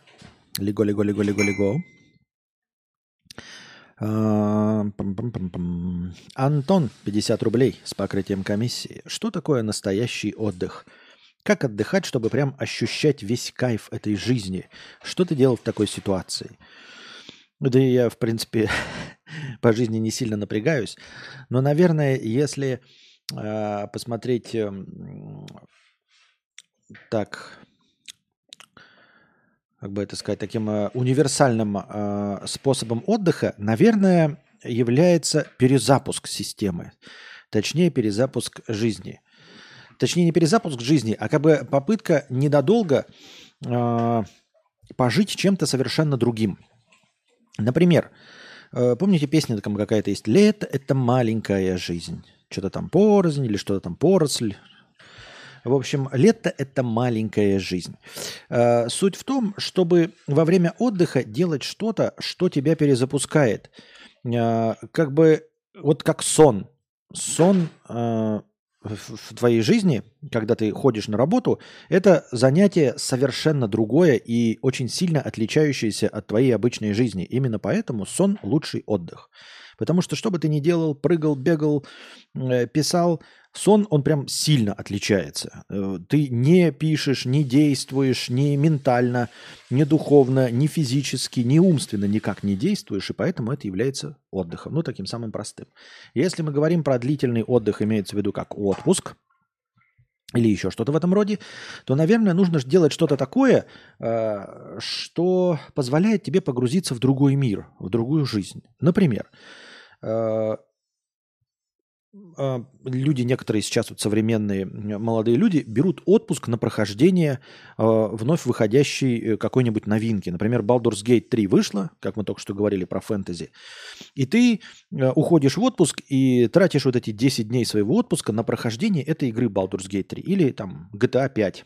Кстати, 5 декабря будет у нас премьера трейлера GTA 6. И наверняка с выходом GTA 6 э, тоже многие люди будут брать отпуск, чтобы э, на старте поиграть, э, чтобы погрузиться в эту другую жизнь. И вот для них это будет блестящим отдыхом, потому что они будут вставать и заниматься совершенно чем-то не похожим на свою обычную жизнь. Для кого-то таким отдыхом являются путешествия. Путешествия, потому что ты живешь абсолютно в другой стране, общаешься с абсолютно другими людьми, вокруг тебя совершенно другой климат, совершенно другая страна, э, совершенно другое окружение, дома, блюда, язык другой, и ты как бы живешь короткую другую жизнь, что заставляет тебя отвлечься от твоей жизни. Вот это, наверное, и является отдыхом. Равно как, помимо путешествий, например, какое-нибудь длительное мероприятие, например, поход в горы. А, ты офисный работник, который 360-350 дней в году перекладывает бумажки с места на место, а, каждый день по два часа ездит на метро в одно и то же место, разговаривает с теми же самыми людьми, для него поход в горы – это совершенно другой вид деятельности. Он перестает быть офисным работником и становится скалолазом. То есть занятие вообще другой профессией. Для кого-то отдых – это жизнь на даче, когда ты превращаешься, опять же, из рабочего человека с какой-то обычной профессией, превращаешься в агронома условного – или наоборот превращаешься э, в лежащего алкоголика, который э, кормит комаров и загорает под э, дачным солнцем. То есть занимаешься абсолютно другим делом, не свойственным тебе. Примеряешь на себя другую личность.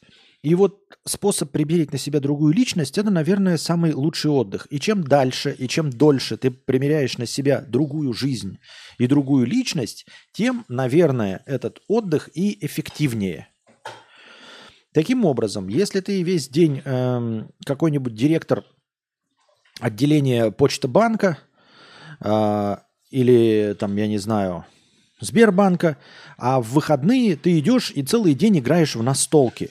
Но вот этот день вроде бы недолго, но этого дня, погруженного в жизнь какого-то фантазийного персонажа, с совершенно другим окружением, с незнакомыми людьми, которые не считают тебя ни начальником, вообще не знают, что ты банкир, этот день один в неделю тебя очень хорошо перезапускает. То есть отдых – это самое главное, как я уже говорил, это смена э, своих привычных ритуалов на что-то совершенно другое. И, как я уже сказал, чем глубже погружение э, в смену своих ритуалов, чем глубже погружение в другую жизнь, в, в другую реальность, тем, наверное, эффективнее отдых.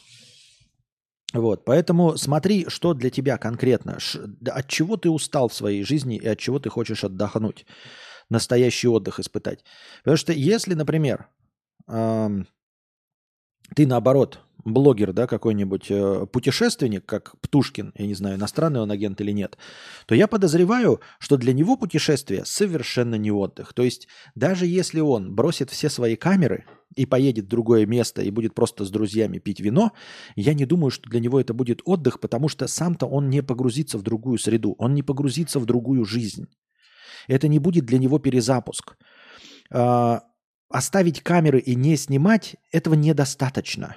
Это как просто надеть другой костюм на работу. Это не сделает пятницу для тебя выходным днем, потому что там открытый дресс-код. Не делает же, правильно, другой костюм. Поэтому точности так же какой-нибудь условный Птушкин, улетев в другую страну без камер и без необходимости снимать свой влог, он не перезапустится. Это не будет для него эффективным отдыхом. Вполне возможно, что для него будет эффективным отдыхом участие в каком-нибудь шоу, наоборот, сидящим на месте. То есть участие, ну, условно, в каком-нибудь «Пусть говорят», где он целую неделю будет ходить в качестве гостя, в качестве эксперта, пиздеть про каких-нибудь, блядь, забеременных, беременных в 16 э, женщин, это будет для него эффективный отдых, потому что он погрузится в совершенно другую жизнь другого человека и будет заниматься другим делом. Хотя, казалось бы, он будет приходить там к 9 утра на это шоу, там сниматься до 6 вечера. Напряжно, но он погрузится в другую жизнь.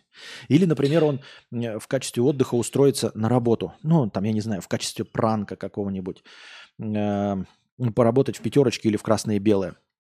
Для него это будет перезапуск, для него это будет эффективный отдых. Так я думаю, мне кажется, это сейчас я вот придумал такую мысль, мне кажется, звучит она довольно оригинально и интересно. Ну и, как я уже сказал, все зависит от того, чем ты занимаешься. Естественно, если ты, э, например, какой-нибудь криптоинвестор вонючий, да, или как это называется, арбитражник, сидишь за компьютером в Таиланде, э, переводишь куда-то денежки и на этом зарабатываешь, или играешь в покер, или э, ты биржевой маклер – то, естественно, никаким отдыхом для тебя переезд из Таиланда в любую другую страну не будет отдыхом. Потому что ты все так же будешь, ну, просто переедешь в другую страну, но ничем заниматься не будешь. А вот если ты поедешь на две недели к своему корешу, который строит баню, и будешь помогать ему ручками строить баню, вполне возможно, что для тебя это будет очень хорошим отдыхом, потому что ты займешься физическим трудом, совершенно несвойственным тебе, Э, в другом климате, с другим окружением, в другом мире с другим окружением. Вот это будет для тебя отдых, наверное. Для меня отдыхом не является не вставать на работу каждый день в 6 утра. При, при этом не сказать, что я люблю свою работу. График бы сместить на пару часов. Нет, ну это ты просто говоришь о постоянном давлении, о постоянном стрессе. И ты бы предпочел, чтобы у тебя был просто по не такой жесткий график. Это не отдых. Это ты просто хотел бы уменьшить для себя нагрузку и все. А мы говорим про отдых как вот перезапуск, чтобы ну, полностью сместить акцент внимания. Так, что там, Колымбаха, что? Я с телефона по ссылке на телеграф переходил сюда, а теперь э, ссылки нет, неудобно, но я поняла, спасибо. Так. Это же нарратив ролика «Читать, думать». Нет, ролик «Читать, думать» вообще про другое. Там не про отдых же было. Ну и как так все можно к ролику «Читать, думать» перевести? Я на работе за компом смотрю видосы с YouTube и трансляции э, по доте на Твиче. В выходные этим же занимаюсь. Но плюс э, еще играю параллельно в доту, так что принципиально ничего не меняется. Вот поэтому ты и не отдыхаешь. Вот поэтому уровень стресса у тебя и не снижается, потому что это не настоящий отдых. Это не отдых, когда ты с компа пересел э, за комп. Нет.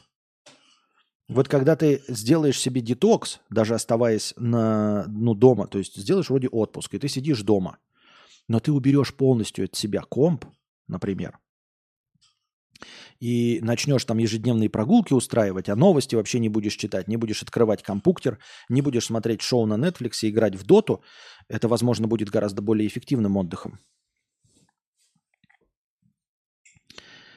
Так. У всех стоит 3200 лайков. Опять какая-то фигня. То 47 тысяч лайков, то теперь 3200 лайков показывает. YouTube, я не знаю, какую фигню творит. У меня всегда правильно показывает. У меня показывает 110. Ну или 109, 110 лайков. Не знаю, откуда это берется и почему так работает. Что-то как, как, как какие-то выкрутасы непонятные. Аноним 50 рублей. Привет. Толстые негритянки с оранжевыми волосами топ. Почему? Как актриса Виктория Какес. Заранее спасибо. Это, видимо, вопрос. А, или как актриса? Не понял. Еще раз. Почему, как актриса Виктория Какес? Заранее спасибо.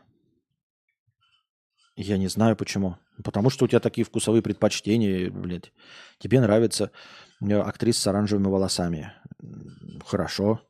Ну, рады за тебя. Похлопаем в ладоши. Ха-ха-ха-ха-ха. Вот и все, что я могу сказать. Почему у э, каких-то людей какие-то предпочтения, это тоже для меня совершенно... Э, это, как это? Не-не-не, слово забыл. Э, недоступное явление. Почему вот кто-то что-то предполагает. Ой, кто-то что-то любит, а кто-то что-то не любит. Я не знаю. Можно, знаете, э, представлять себе, что там какая-то первая порнуха, которую ты увидел, была с э, толстожопой негритянкой с оранжевыми волосами, поэтому ты придумал. Это все легко. А как, например, тогда объяснить, что кто-то любит жареную картошку, а кто-то любит жареную печень? И э, детскими запечатлениями э, это не объясняется. Ну, спросишь тебя, что бабушка жареной печенью кормила? Нет. А как люди вообще начинают любить оливки? Ведь никто же их на самом деле не пробует с детства, понимаете? То есть, ладно бы сказать, я люблю там беляши, потому что меня бабушка с детства кормила беляшами, и я вот люблю беляши, как у бабушки. И вот поэтому я люблю беляши. А человек, который не ел беляши с детства, он не любит беляши. Все, вроде бы звучит логично. Но как люди любят оливки? Ведь никому в детстве бабушки не дают оливки. Никому вообще в детстве не дают оливки. Оливки можно есть только вот в взрослом возрасте попробовав, и ты либо проникаешься этим, либо не проникаешься. И вот почему кто-то проникается оливками, а кто-то нет? Не понимаю. Якову 250 рублей с покрытием комиссии. Смотрю тебя уже лет пять. Спасибо тебе за творчество или искусство. Спасибо. Фибоначчи 100 рублей. Хэштег молчун. Спасибо. Колымбаха 50 рублей. Как простыню скинуть? И дальше простыня от Колымбахи 3000 рублей с покрытием комиссии. Спасибо большое за 3000 рублей. Э, топовый донат, отлично. Что у нас там, кстати, в списке топ-донаторов? На первом месте у нас Лекс, на втором Forgot Mushrooms с фильмом... Какой мы фильм-то смотрели последний? Я что-то забыл уже. Какой же фильм-то я смотрел? Что-то долгое смотрел, трехчасовое. Блин, уже и забыл. А, этот, как его? Миссия невыполнима. Mission Impossible. И Колымбаха врывается у нас на третье место. Когда говорится, пьедестал. Привет, Константин. Ты, возможно, плох в эмпатии, но аутистом тебя назвать очень сложно. Хватит вешать на себя диагнозы из-за грустняшки. Да это не грустняшка. Это мы вчера с Анастасией это обсуждали, и мы пришли к выводу, что не я такой, а мы оба такие. Потому что мы смотрим вот эти, как я уже сказал, тиктоки, и в упор не понимаем, в чем их прикол. И то есть, как мы можем повторить, если мы даже не понимаем, в чем прикол, и почему люди на это ведутся. Вот. И я не говорил, что я аутист. Я сказал, это пример. Э, не как аутизма, а как э, нечувствительности к чему-то красивому, то, что красивым считает большинство людей, или интересным, понимаете? Вот. А аутизм вообще про другое, на психопата ты не тянет. Так я же вообще не это говорил. То, что ты не понимаешь, что есть клево здесь и сейчас, а что нет, имеет вообще другие корни. Дело в том, что я, в те, я тебя лет скоро как, 10 как смотрю. И вот я слушаю сейчас твою мини-зарисовку про столярку и рассаду и понимаю, ну клево же какой артист. Ай, как хорошо подмечает даже мелкие характерные черты людей. Ай, с кем же поделиться? А? А не с кем. Подруге, которая шмотки и аниме смотрит. Другу, который хочет жопы тянок в ТикТоке смотреть и слушать гиперпоп и шутки про говно и сиськи от современных комиков. И вот ответ. Папе. И папе моему зашло многое от тебя. Например, обзор на теорию заговора про кремниевые деревья и лекция про тупых людей, нарезки про дебилов на работе и тупизну людей, наблюдение за жизнью. Так я извиняюсь, конечно, без обид. Но, как я и говорил, у меня очень немногочисленная аудитория очень специфических людей, которые, наверное, точности так же имеют какую-то нечувствительность ко всеобщей красоте. И папа твой, и ты в том числе, точности такие же. Вот. Меня Анастасия тоже считает интересным. Вот. А я считаю очень э, интересной Анастасию. Но, к сожалению, наши интересы разделяют очень небольшое количество людей. Вот. Из 8 миллиардов это пренебрежительно малое число.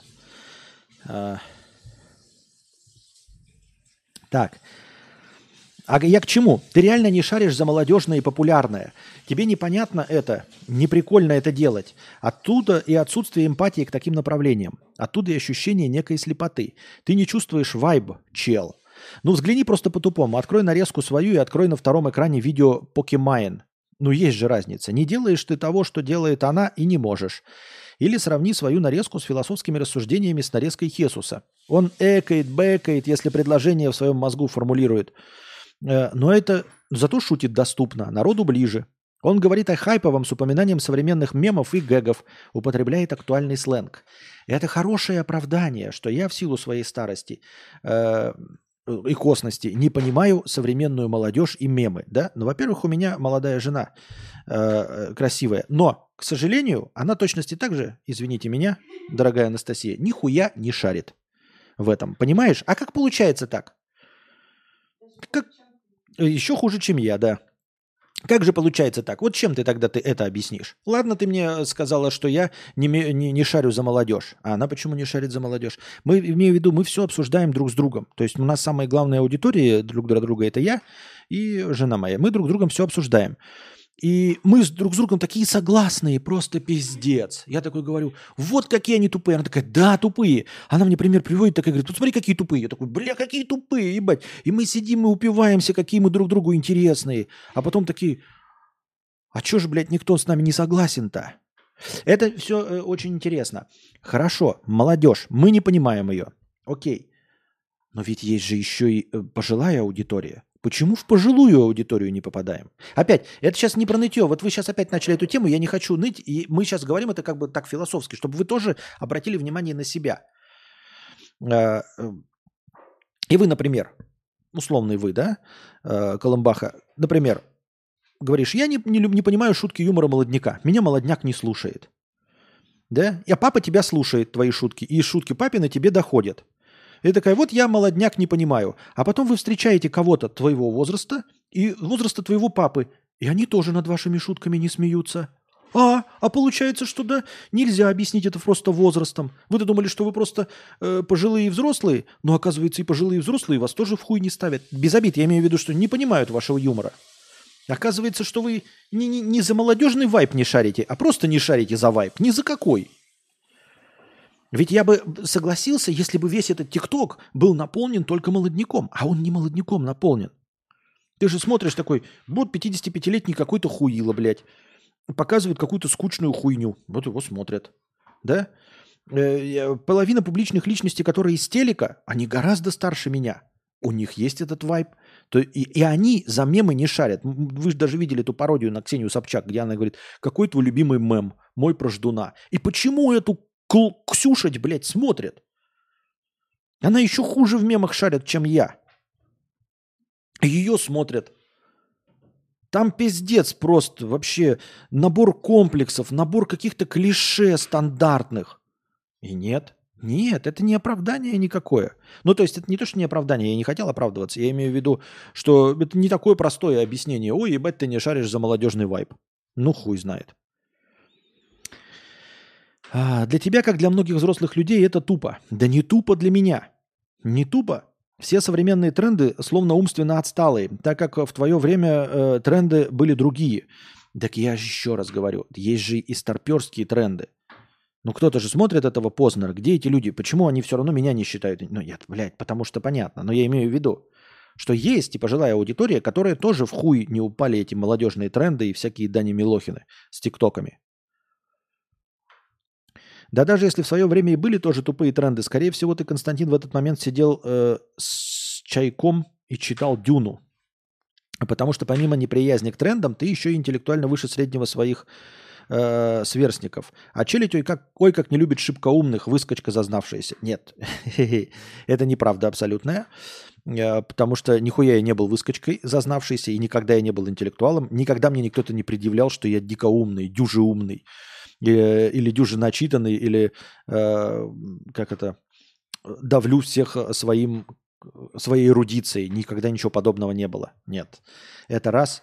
Во-вторых, я учился среди... Вот у меня окружение было очень умные дети. Гораздо умнее меня. И это доказано официально, ну, там, олимпиадами там, и всем прочим. Поэтому у меня с этим проблем никогда не было.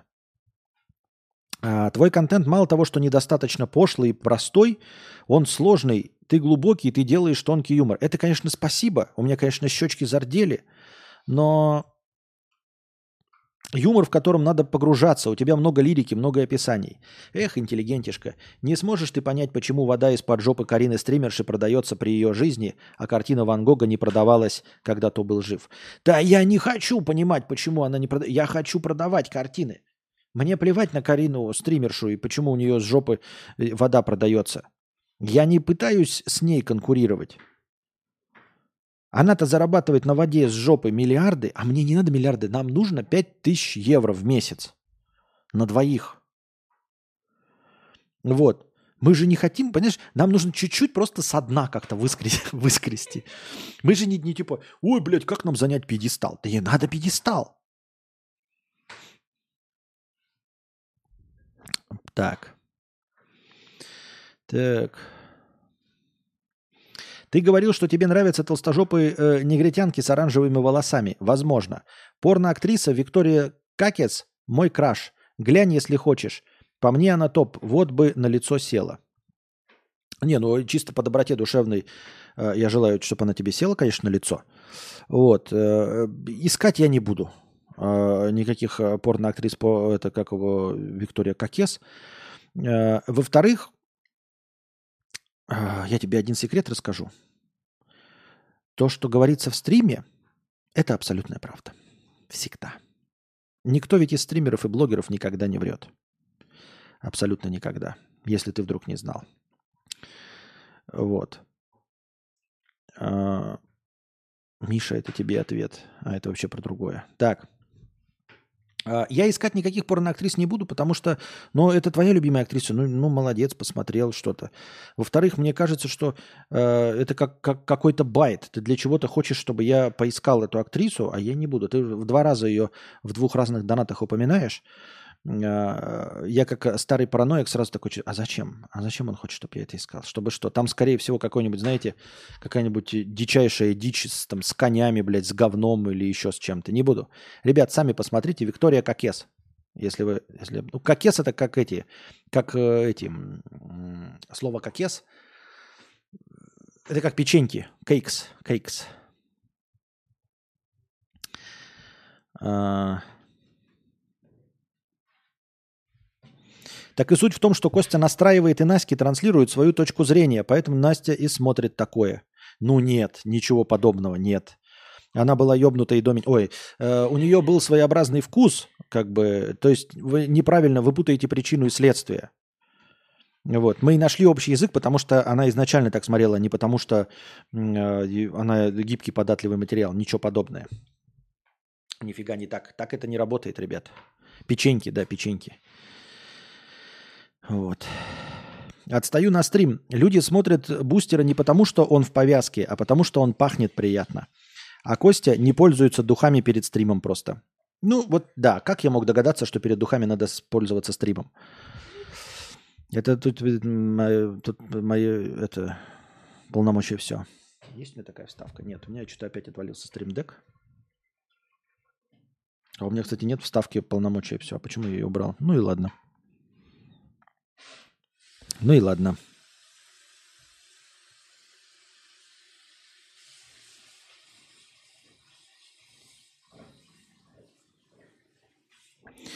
Доп. рывок при реально достижимой сумме, чтобы держать средний чек от 5000, умножить на 30 э, равно 150 тысяч, равно полторы тысячи долларов. Что ты, мать твою, такое пишешь, гений? Это просто набор каких-то букв. Что ты хотел сказать? Либо мне то, что, ну, как бы то, что, ну, что- что-либо, допустим, ну, чтобы с ним то, что мы определенно как бы сняли.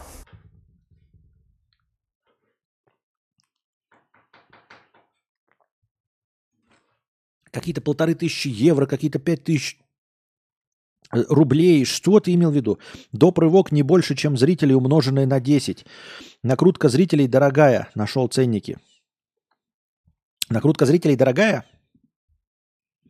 Дороже, чем будет мое настроение. То есть не, не имеет смысла накручивать. А может там какие-нибудь есть эти, как называют, а, оптовые закупки. Костя, ты бросил курить? К сожалению, нет. Матан пошел. Ага, Матан. Перед духами пользоваться стримом. Так и запишем. Так и запишем. Знаменитые фразы Константина К. Так. Вот. Но на самом деле мы сейчас отвлеклись вот этой простыней текста опять про то, что э, это мы говорим про стрим. Мы не, не говорим про стрим. Мы занимаемся своим делом. Вот и все. Стримим, я пытаюсь вас развлечь. Вдруг произойдет какой-то эм, слом в голове сам по себе. Или что-то произойдет метафизическое, и я вдруг осознаю и пойму. Но пока не получилось. Э, Но, в общем, каких-то особенных усилий для того, чтобы раскрыть э, секрет Полишинеля, я делать не буду. Ну, потому что это бессмысленно. Я не верю в это. Тем более мы э, в два смычка работаем с Анастасией над этим, и пока ничего не поняли. Исследование. Курильщики работают на две недели в год меньше, чем некурящие. Как оказалось, в среднем курильщик тратит на перекуры 25 минут каждый рабочий день. Это 92 часа в год или почти две недели рабочего времени. Большинство опрошенных признались, что не сокращают обеденный перерыв с учетом времени, отведенного на сигареты. В итоге они отдыхают больше, чем некурящие. Некурящие, как там работа? Это всем давным-давно известный факт. Я еще помню, э, как рассказывали люди, которые ходили в армию и начинали курить. Потому что перекур, он как бы в армии существует. То есть 5 минут в час, ну условно, ты можешь курить. Просто стоять курить и нихуя не делать. А если ты не куришь, то ты эти 5 минут не отдыхаешь. То нет такого, что перекур все отдыхаем. Нет. Перекур это все курим. Кто курит. А кто не курит, продолжает копать траншею, блядь, от забора и до обеда. И поэтому многие люди, э, пошедшие в армию, начинали в армии курить, потому что такой, нихуя себе, а что это, блядь, за справедливость такая заебательская? Если я не курю, здоров как бык, да, лучший солдат, но при этом я меньше отдыхаю на 5 минут в час, потому что у меня перекуров нет. И люди такие, нихуя, я тоже буду курить. Вот поэтому, да, это правило действует и испокон веков. Все знают, что время для перекура, еще чего, я буду курить в свой обеденный перерыв. Я что, дурной, что ли? Конечно, я буду курить в дополнительное время. Ха-ха. И буду работать на две недели меньше. Наебать работодателя на две недели – это святое, дорогие друзья. В Сингапуре невеста похвасталась свадебным букетом из жареных куриных ножек KFC. Разве мы можем ее за это осуждать? Кто бы не хотел похвастаться свадебным букетом из жареных куриных ножек, даже не женясь? Кто бы из нас прямо сейчас не хотел бы букет жареных куриных ножек из KFC? Ну скажите мне. Пусть первым кинет в меня камень тот, кто не хотел бы сейчас букет из жареных ножек KFC. Оба влюбленных являются большими... А вы вообще пробовали цветы есть? Вот вам предложат съесть букет цветов или букет жареных куриных ножек. Вы что выберете? Я бы выбрал жареные куриные ножки.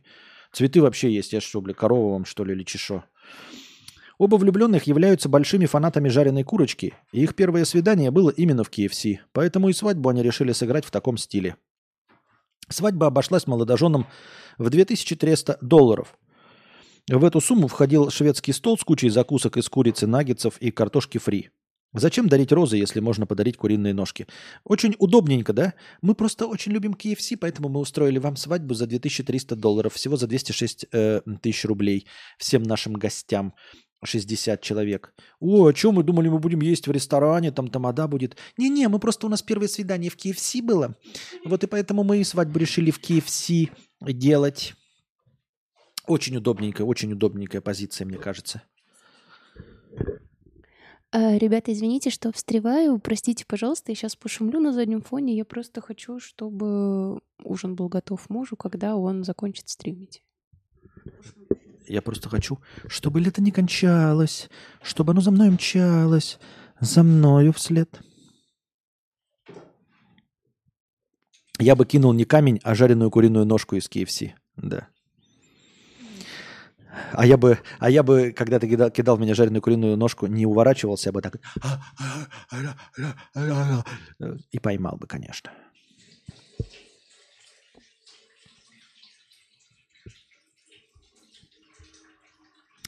Я так хочу, чтобы маленьким и взрослым удивительные звезды дарили свет лета. Суд запретил уральским пельменям автоматически включать в договор платные доп. услуги, например, питание и страховку.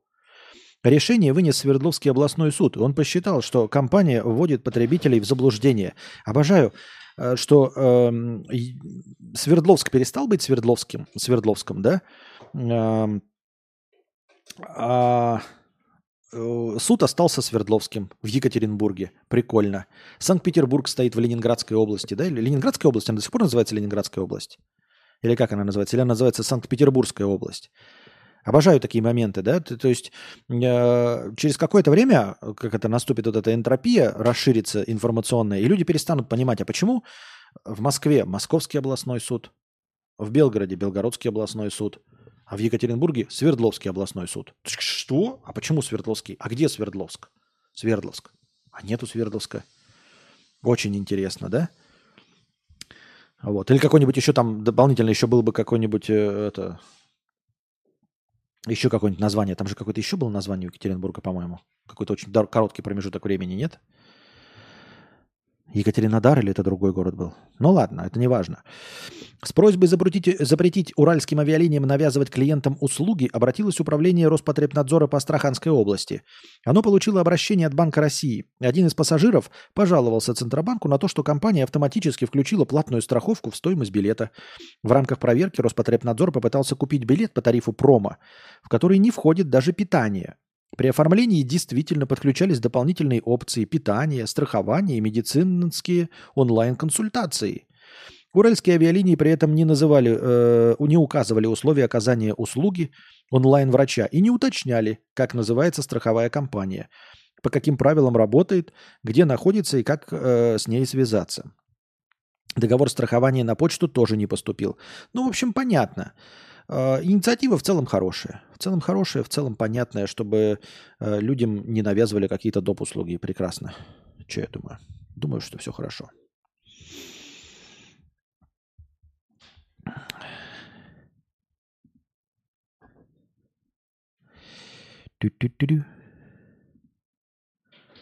В Сингапуре... Так, опять это KFC. А что, зачем так еще раз?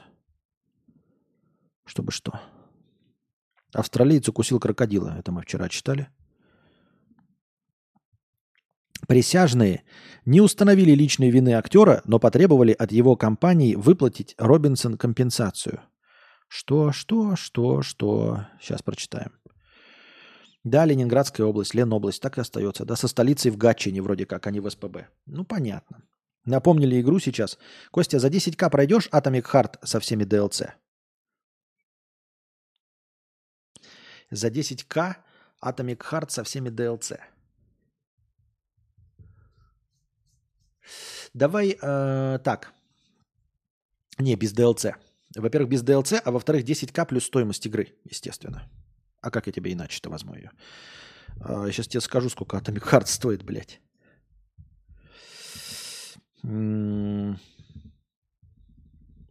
Хотя у тебя есть деньги, я что-то так купился на этом, потому что я бы, я бы попробовал. Я бы попробовал.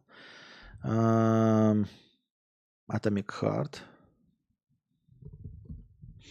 Сколько оно стоит? Сейчас посмотрим просто.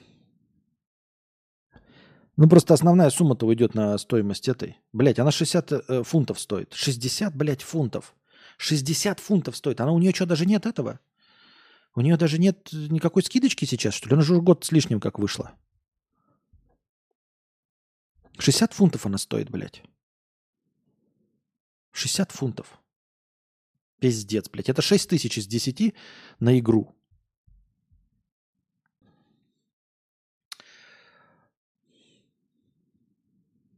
Шесть, шесть тысяч из десяти на игру. Это фунтов, блядь, еще.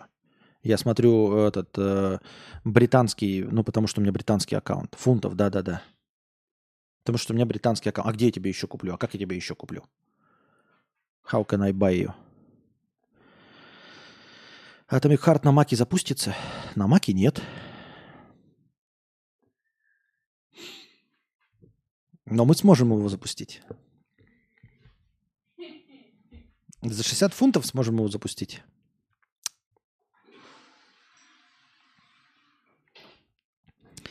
Так, клуб Центнер триггернул на прошлую новость, понятно. Екатеринодар это Краснодар был. А, а как Екатеринбург кем был? Он был Екатеринбургом, был э, Свердловском. Ну, Екатеринбург сейчас. 60 фунтов весь это не стоит. Понятно, понятно.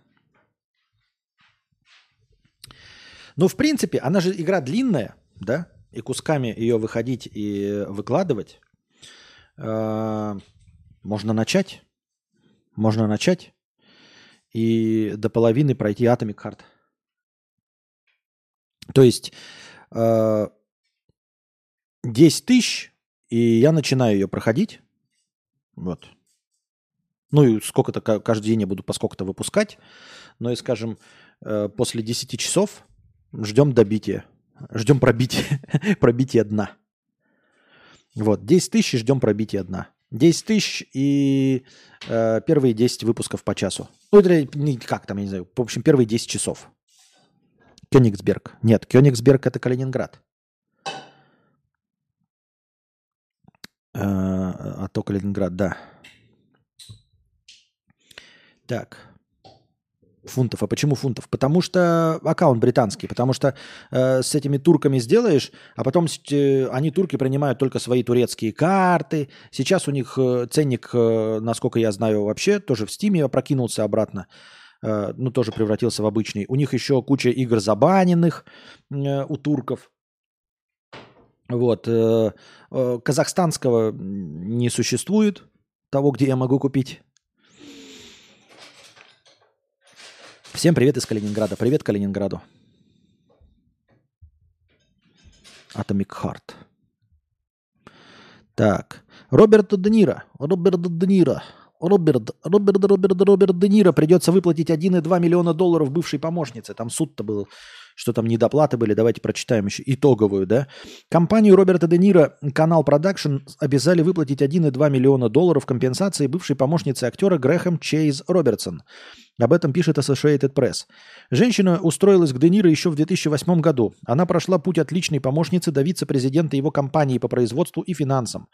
В 2019 году Робинсон уволилась из Canal Productions, Сразу после этого компания подала в суд на бывшую сотрудницу, обвинив, обвинив в неисполнении служебных обязанностей. В ответ Робинсон направила встречный иск.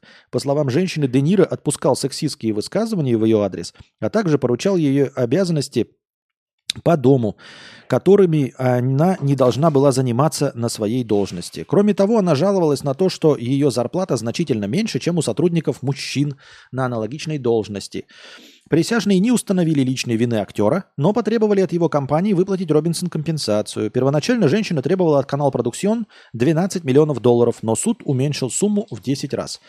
Интересно, мы, кстати, вот тоже с Анастасией говорили, последний раз не помню применение к чему, э, но вот Де Ниро, скорее всего, тоже подумал, что помощница у него должна быть как в фильме «Дьявол носит Прада», которая, знаете, э, ну, отдаст твою одежду в химчистку, которая там купит тебе билеты, которая твоим э, обсаженным детям найдет еще не выпущенную книгу про Гарри Поттера, да, не выпущенный, неизданный экземпляр и принесет тебе его в эксклюзивном порядке.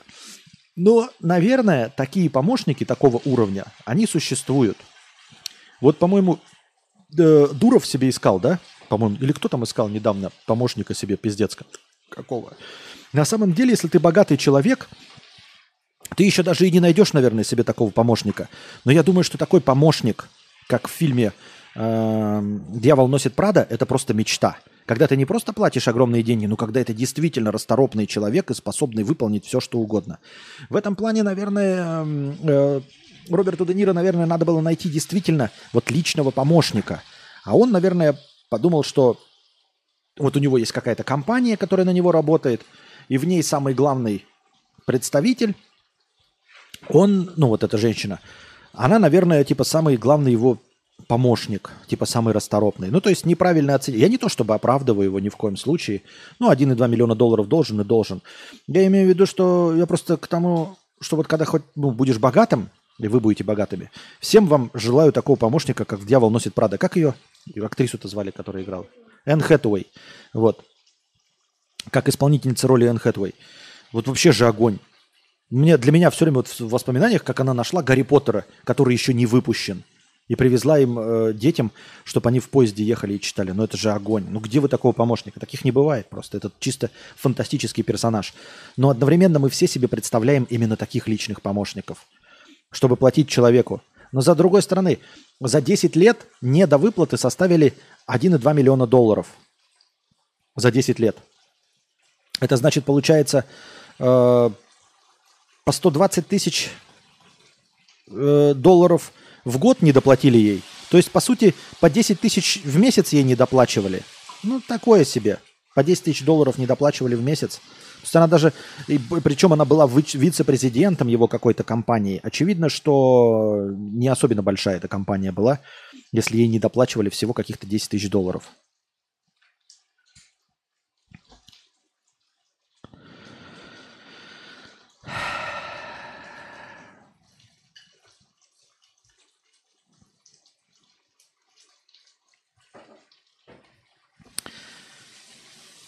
Коросынш Константин, подкаст Атыра Берейк. Берейк. Я не знаю, что это значит, к сожалению. Надеюсь, ничего плохого. Можешь попробовать на Мыле.ру создать аккаунт по-быстрому и там купить наверняка в разы дешевле. У меня Mac. И играть я буду не на Маке, Сережа. Если и буду играть, то не на Маке. Так.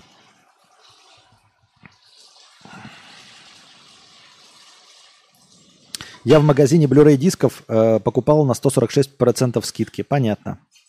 Причем покупал премиум-версию со всеми DLC. Я так DLC не люблю, ребята, вообще концепцию DLC вообще как-то не перевариваю. Единственную игру, которую я прошел с DLC, это вместе с вами, это был первый Челопук. Я его прошел вместе со всеми DLC. И потом я прошел еще Майлза Морализа, который, по сути дела, тоже является большим DLC. Вот бы еще пройти второго Человека-паука. Так, «Дьявол носит Prada», она работала за 46 тысяч долларов в год. Это же ни о чем по меркам США, вообще ни о чем. Но это же фильм про другое был, про то, как она, про становление ее как профессионала. Я подозреваю. Так-то, конечно, ни о чем. Таких не бывает вообще людей. Такого уровня помощники, это, ну, это, это такого уровня помощник, это, как хотел сказать, Гарфилд у Бэтмена. Не, у Гарф, не Гарфилд, а как же его? Бэтмена-то, Альфред, Альфред, Гарфилд, блядь. Альфред. Вот, это который вот всю жизнь живет, какой-то, ну, Альфред же у нас спецагент, если вы не забываете, да, он в Ми-6, по-моему, служил. Э, вот, со своим кругом знакомств за огромные деньги и практически член семьи. DLC это же просто другая сюжетка в сеттинге изначальной игры. Да, ну и она как бы маленькая, и как бы основной сюжет он хороший, а это как бы какой-то, да, блядь, ну, типа суррогат какой-то. Как, например, баллада о гее Тони в GTA 4 или... Фор... Ой, извините, мы осуждаем со всех сторон геев Тони и всех остальных. И ни в коем случае не пропагандируем. Ебать, теперь же у нас новый закон, да? Теперь вообще нельзя упоминать. Так. Регистрировался как самозанятый, а нигде не мог найти писателя. Оказалось, его засунули в раздел к грузчикам, носильщикам, охранникам и платным туалетам. Символично, не правда ли? К чему я это? Регистрировался э, самозанятый, вот разделы есть, человек при, приложил скриншот, где типа найти писателя, никак не мог найти. Писатель в разделе «Прочее» при регистрации. Также среди прочего. Грузчик, копирайтер, носильщик, обеспечение безопасности, это охранник, писатель, платные туалеты рядом с писателем сразу. Вот и вы выбираете, типа, э, похожие занятия, знаете, как в одной отрасли. Платные туалеты или писателем? Кем же мне зарегистрироваться?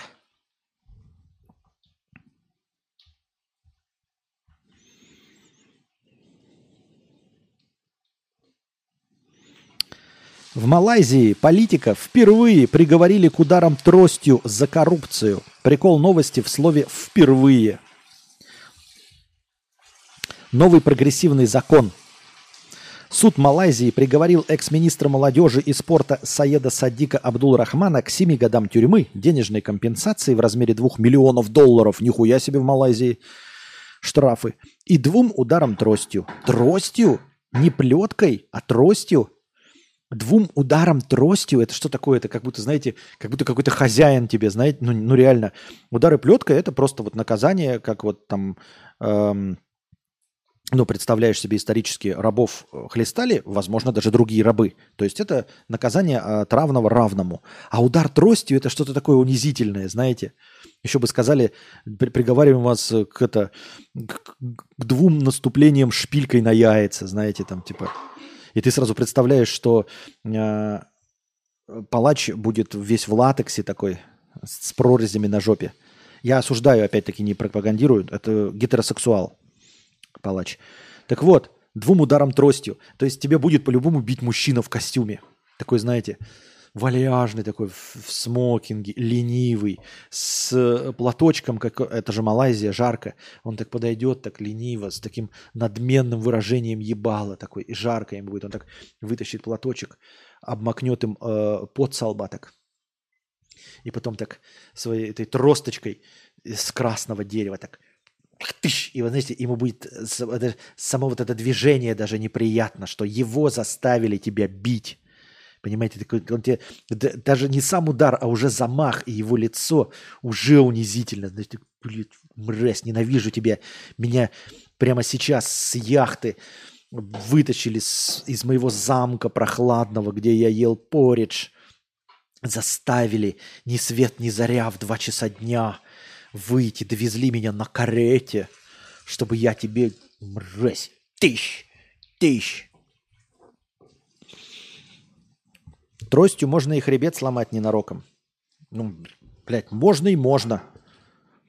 Два удара тростью – это просто унижение, и трость немытая. В Сингапуре палками. Может быть, там просто так называют палки длинные? Не знаю. Бамбуковые штуки хлестко так бьют, почти как плеть. Так бьют-то непонятно. Слово-то какое? Трость. Именно двух ударом тростью.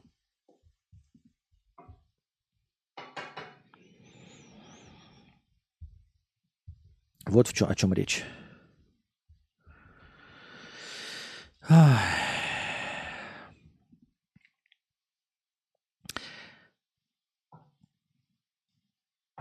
Всем лежать, деньги давай.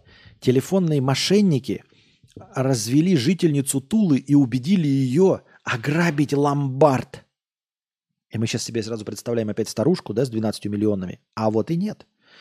24-летнюю девушку, 24-летнюю, развели по классической схеме с безопасным счетом.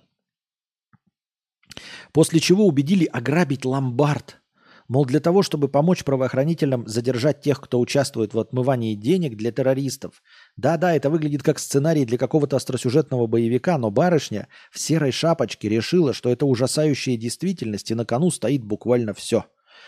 К сожалению, с камеры не предупредили ее о тревожной кнопке в ломбарде, поэтому спустя пару минут ее приняли сотрудники Росгвардии. 24 года, пишет уже комментарий донатор, э, повесточник. Не 60-летняя бабушка, которую правда легко убедить в подобном, а молодая 24 Вот я тоже поражаюсь. 24-летняя. Может быть, она какая-то жила в своем мире, да? Но тогда бы она не могла бы пользоваться приложениями на телефоне. То есть она бы не умела этим пользоваться, не могла бы снять деньги, не могла бы им отдать. Но она же смогла снять деньги, им отдать. Значит, пользовалась приложением, значит, знает, что такое приложение, знает, что такое телефон. И в этом телефоне, как она умудрилась получать зарплату, иметь какие-то деньги, хранить их, уметь снимать, но при этом не смотреть ни тиктоков, не читать новостей, ничего об этом всем не знать в свои 24 года. Чем она, блядь, занималась в свои 24 года?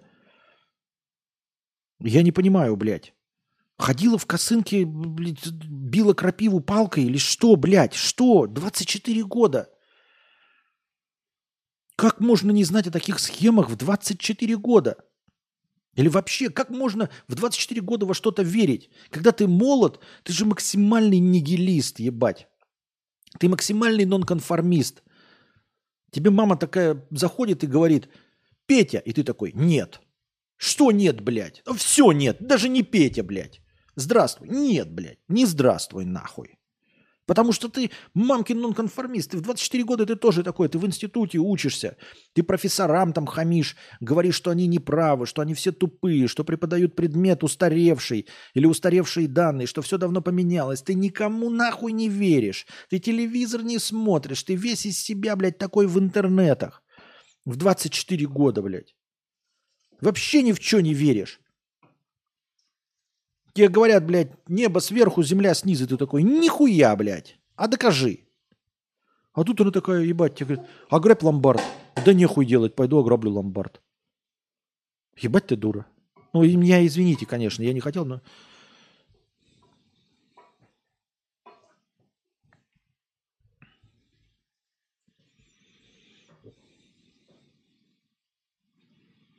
Как тебе идея провести ИРЛ в баре с Евстасией? 50 тысяч рублей. И мы проведем. ИРЛ. Ну, в смысле ИРЛ, ты имеешь в виду стрим э, онлайн? 50 тысяч рублей.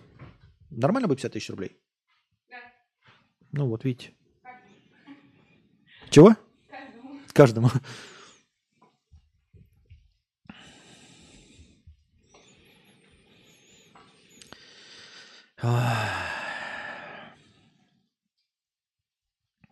Электрический спорткар Римак Невера установил мировой рекорд скорости задним ходом, задним ходом 275 целых 74 сотых километров в час. 275 километров в час давал заднюю.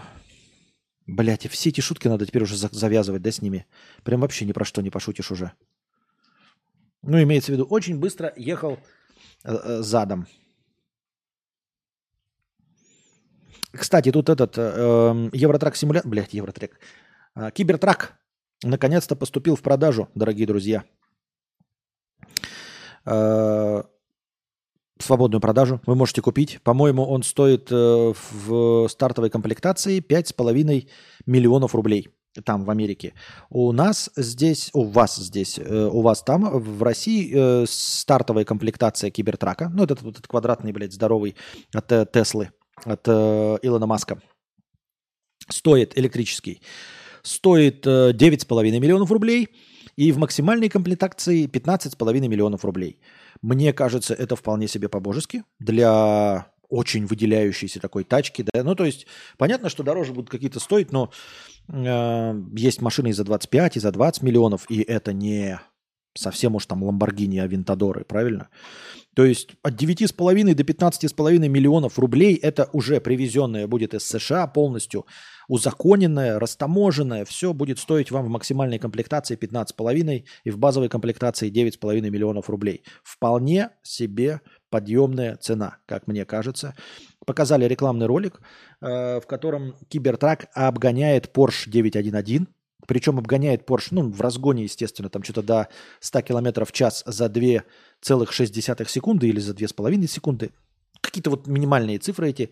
Причем обгоняет, э, прицепив к себе точности такой же Porsche в качестве тележки. И вот он разгоняется до 100 км в час за 2,5, за 2,6 секунды и обгоняет таким образом Porsche 911. Вот такие вот дела. Так что, ребята, копите, на Новый год себе покупайте. Так. Маэстро 50 рублей. Гы, а я сегодня ляпок сварил, поел и сижу довольный. Желаю вам того же. А вот и вопрос. Как вы считаете, если в какой-либо стране президент имеет второе гражданство другого государства, насколько это нормально? Какова вероятность, что он будет действовать в интересах своего государства, а не второго? Мне кажется, это же нигде не разрешено. Мне почему-то кажется, что это нигде не разрешено. Ну, может быть, какие-то есть, я не знаю, там острова Сен-Китс и Невис, где это... Но во всех известных нам и распро... это, раскрученных странах запрещено быть президентом, имея второе гражданство. Это же очевиднейшим образом, с юридической точки зрения, конфликт интересов. Ты являешься главным представителем власти одной страны а, и должен выступать исключительно в интересах этой страны. Если у тебя есть гражданство другой страны, то у тебя конфликт интересов. Такого быть не может и быть не должно. Это не, не означает, что президентом не может стать человек, рожденный в другой стране. Он же может там в детстве уехать, прожить в этой стране 40 лет и давным-давно отказаться от другого гражданства. Отказаться и не быть гражданином другой страны. В этом, я думаю, что ничего предосудительного нет. Но иметь второе гражданство просто нельзя, имеется в виду, не по моему мнению, а ты не имеешь права становиться президентом, имея гражданство другой страны. Почему-то мне так кажется. Я почти уверен в этом что так не бывает. Вот и все. Причем э, в Америке, насколько мне известно, даже, по-моему, ну какие-то там очень... Почему э, Шварценеггер не пошел после губернаторства? Потому что он не мог э, дальше строить свою политическую карьеру, он не мог стать президентом вообще технически, потому что он родился в Австрии и недостаточно из своих, там, сколько, 40 лет провел в США, то есть он по какому-то факту вообще не мог никак стать президентом и не мог претендовать, потому что родился в Австрии. Хотя, вот Барак Обама, он где родился? В Америке? Он же, по-моему, тоже не в Америке родился. Или в Америке? Я просто не помню. То есть даже сам факт рождения уже э, исключает возможность тебе стать президентом США, если ты не всю жизнь здесь прожил, с, начиная с рождения. И хотя при этом США самая, казалось бы, должна быть лояльная страна к мигрантам, потому что она вся, всю свою историю, вся полностью из мигрантов состоит, за исключением коренных индейцев. Я так думаю. Так, заряженный 911 турбо стоит 30-50 миллионов рублей. Вот. Вот. А кибертрак, который обгоняет, наверное, его, 15,5 в максимальной. Барак родился на Гавайях. А, штат Гавайи, Гавайи. Да ну Гавайи это с ихние. Ихние. И войная. Иховая.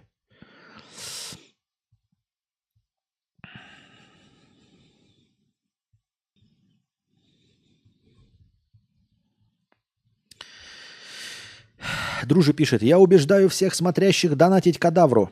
Пойдите к банкомату, снимите зарплату, переведите стримеру, а то не знаю, все украдут или типа того.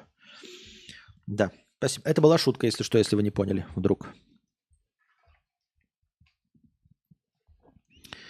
Если вы не поняли, that was a fucking joke. Ихние, ихние, понятно.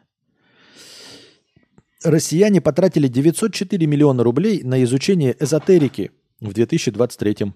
Вы, по-моему, это читали. Вторым по популярности оказалось направление финансовой грамотности. То есть на первом месте эзотерика 904 миллиона, а на втором месте финансовая грамотность. Понятно, почему финансовая грамотность проигрывает. И она очевиднейшим образом проигрывает. Можно даже сказать, если бы даже на первом месте была финансовая грамотность по тратам, а на втором эзотерика, то очевидно, финансовая грамотность не справляется со своей задачей. Очевидно, что все в молоко.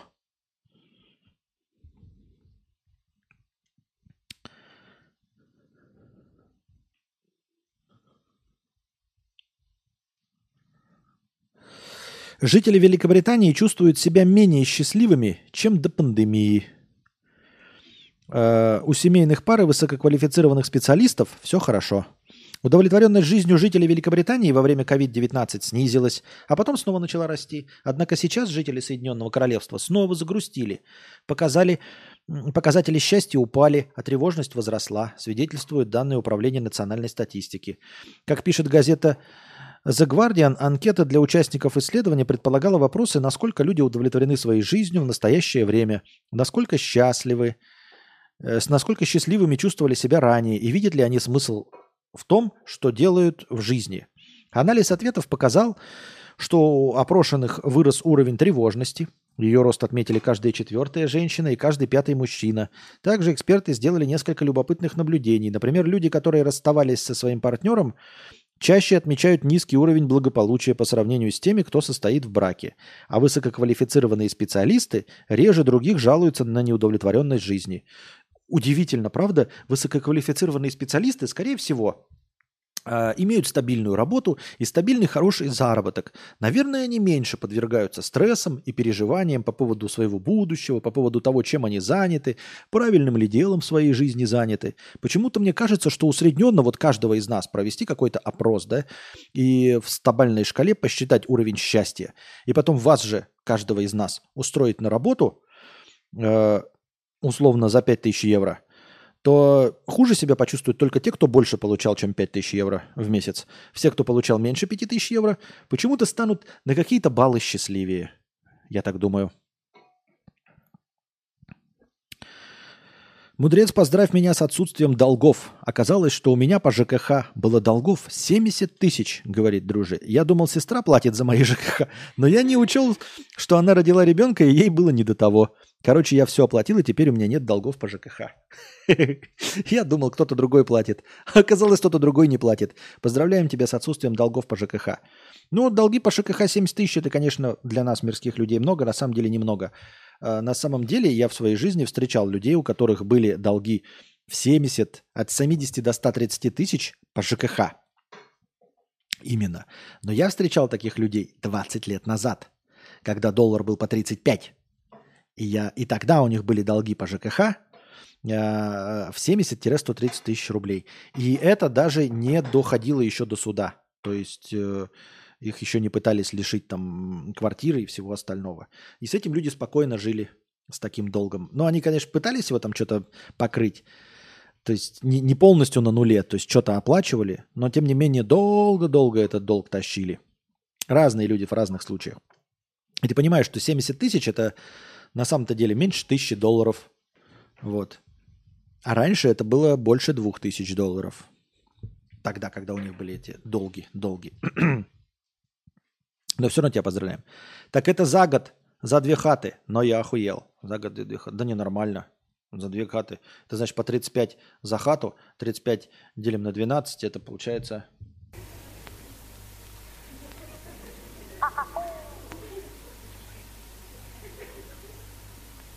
Сумасшедшие деньги.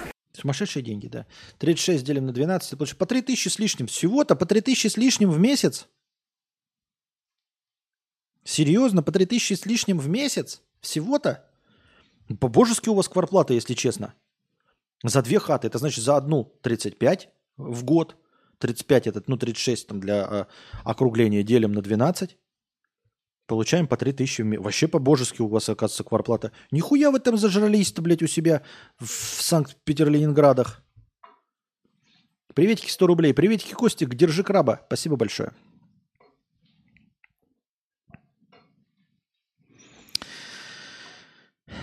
Поздравьте меня тоже. У меня сегодня по суду списали 20 тысяч с карты за долг по ЖКХ. Я вообще забил на это. Нихуя себе. Ну, как-то люди просто не платят за ЖКХ. Как так можно, а? Я так начинал э, в, свое, в свое время, когда платил ЖКХ в России, тоже парился, парился, потом как-то стал э, делать перерывы по три месяца, по четыре, потому что э, меня Юра с Панталыгу сбил и рассказал, что э, пени за неоплату ЖКХ, они меньше, чем инфляция. Понятное дело, что речь шла о копейках, но то есть пени там приходило несколько рублей, там рублей 15-20 за месяц э, на на счет за 2, там, 3, 4, 5 тысяч рублей. А инфляция при этом больше съедала. И типа ты обманывал систему, оплачивая раз в три месяца.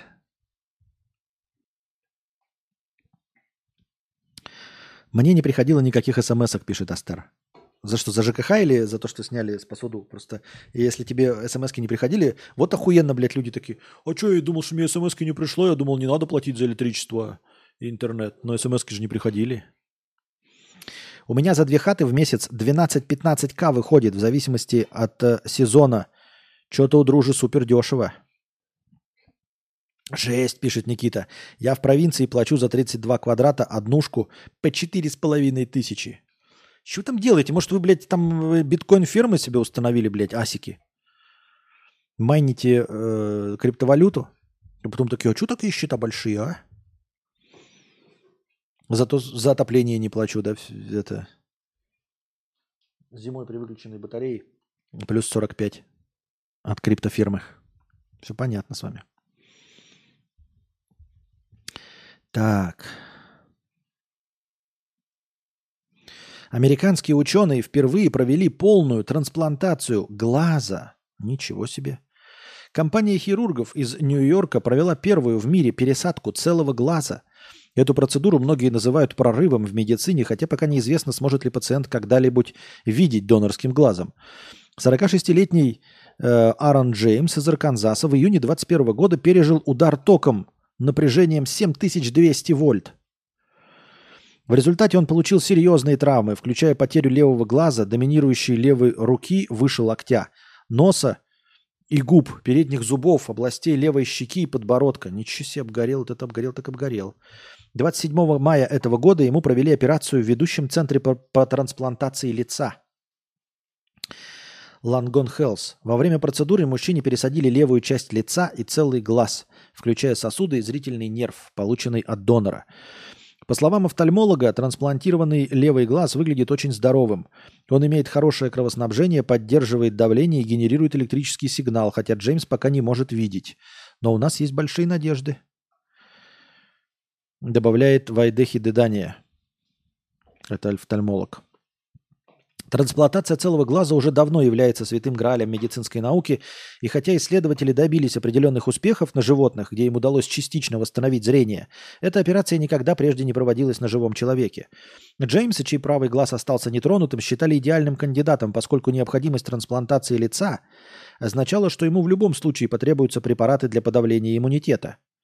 Поэтому ученые решили, что попытка пересадки глаза целесообразна, даже если она будет иметь лишь косметическую ценность.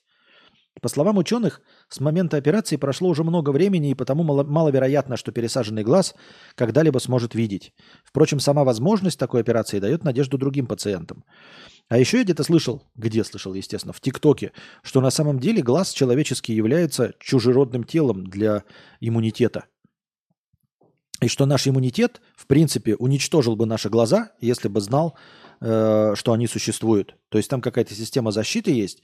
Для иммунитета глаза как раковые клетки. Вот. И поэтому иммунитет не действует на глаза. А если бы он как только узнает, то есть, то он их уничтожит. Ничего себе. Э, да, сейчас скоро уже закончим, наверное. Мы тебе трансплантировали глаз, ну типа просто в рот еби, будешь видеть или нет. Но тут же сказали, видишь, он идеальный пациент, ему лицо пересаживали. То есть на самом деле ему пересаживали лицо. И чисто в косметических целях, просто посмотреть, приживется или нет, ему пересадили глаз. Хотя бы так. Нахуя ему глаз не видящий? Потому что ему пересаживали лицо. А бонусом шел глаз. Вставили бы стеклянный, ладно, ладно, простите, все, не буду комментировать. Ну так вот, я и говорю, они бы, они бы и вставили ему стеклянный, если бы у него просто глаз сгорел, тут же написано. Что почему он и был таким подходящим пациентом. Потому что в обычных ситуациях, да, вставляют, э, и ты становишься, меня зовут Коломбо, и все. А тут именно в том, что ему пересаживали лицо.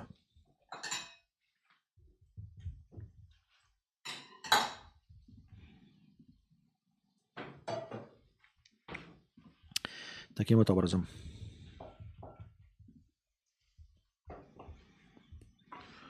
Пам-пам-парам. Пам-пам-пам-парам, пам-пам-пам. Пам-пам-пам-парам, пам-пам-пам. Че, сегодня кто-нибудь кино будет заказывать или Егору-то кто-нибудь решился, решился на Atomic Heart? Ха-ха-ха. Или нет? Даша Дошик заявила, что ей похуй на всех подписчиков, даже тех, кто ее любит.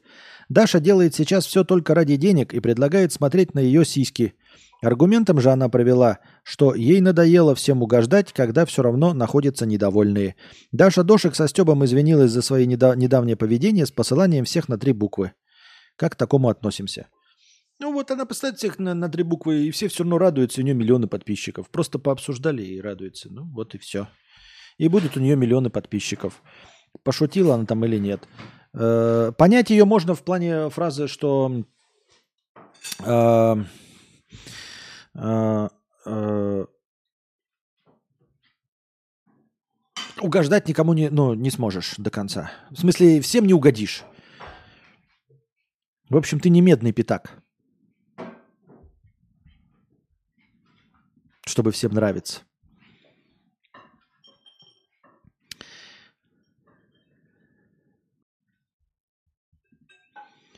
Так. Лимит по кредитным картам россиян оказался почти на 30% больше прошлогоднего уровня, следует из данных какого-то бюро. Одобряемые суммы достигли 106 тысяч рублей. Из-за инфляции людям требуется больше заемных средств, чтобы удовлетворять свои потребности, выяснили участники рынка. Возникают риски кредитной зависимости, когда человек привыкнет жить в долг, отметили эксперты. Ну, что значит привыкнет жить в долг? Это у нас вообще, в принципе, эм, популярна так называемая дебетовая карта. Э, А в Соединенных Штатах Пиндостана у них как бы, когда говорят дебетовые карты, это что, о чем речь? У них вообще в принципе только кредитные карты в ходу. То есть ты сначала тратишь деньги, а потом их оплачиваешь, эти деньги, свой заем. Это раз. Во-вторых, повысилось, э, э, повысился лимит до 106 тысяч рублей. А он повысился в долларовом эквиваленте. То есть из-за инфляции, но на самом-то деле люди брали в долг тысячу долларов и сейчас берут тысячу долларов. э, То есть лимит остался тысяча долларов. Или как? Или где? Или подожди. Правильно. Сварщик, токарь и электрик решили выебать коня. Так, не так. Сварщик, токарь и электрик стали самыми востребованными профессиями в России. Это мы читали.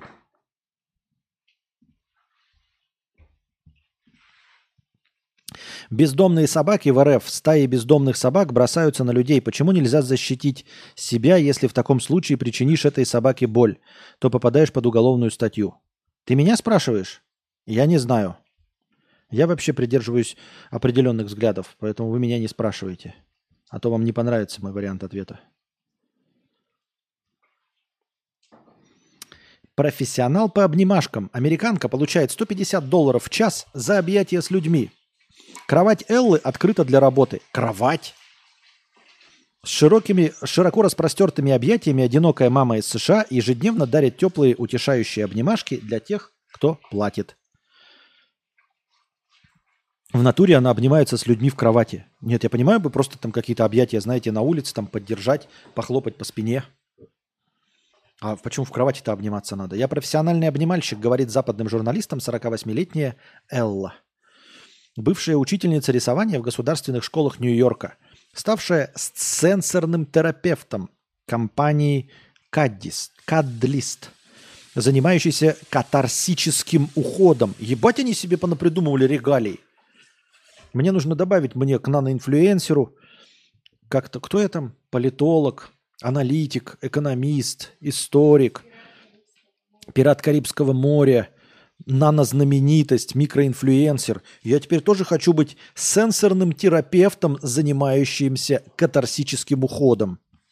Еще и сенсорный терапевт, ребята, если вы не помните. Обниматолог. За 150 долларов в час Элла, которая предпочла не раскрывать свою фамилию в целях конфиденциальности, а главное, портрет ее здесь висит, пиздец конфиденциальность, я в ахуе, принимают желающих в свои любящие профессиональные объятия и к тому же в разных позициях. Лицом к груди, лицом к лицу и под медвежье. И хотя ее клиентура в основном состоит из женатых мужчин от 40 до 60 лет, а Мгм. Ну-ну, в кровати с женатыми мужчинами обнимается. Наверное, им, конечно, не хватает катарсического ухода и сенсорных терапевтов. Недавно она заметила приток женщин поколения Z, ищущих ее несексуальных объятий.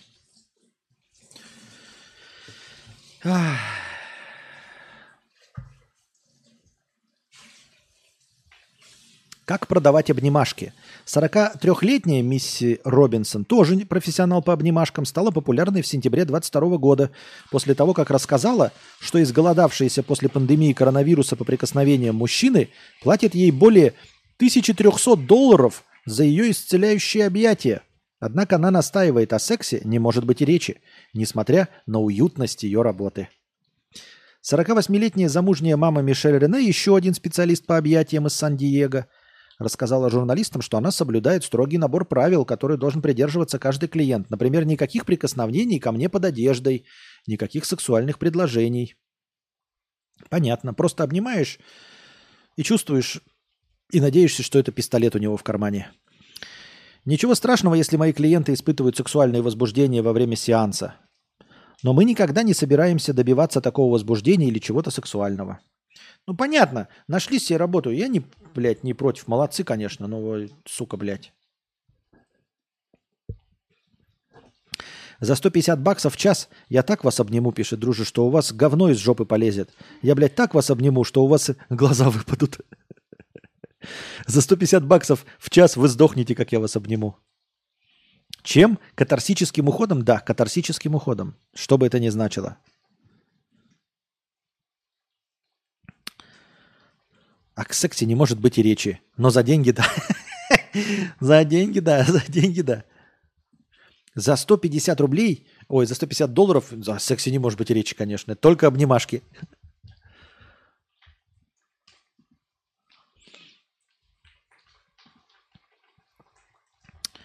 Так.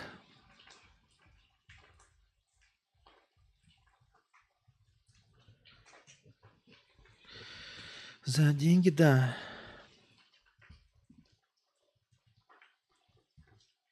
Ой. Что это? Не понял. Что это такое большое?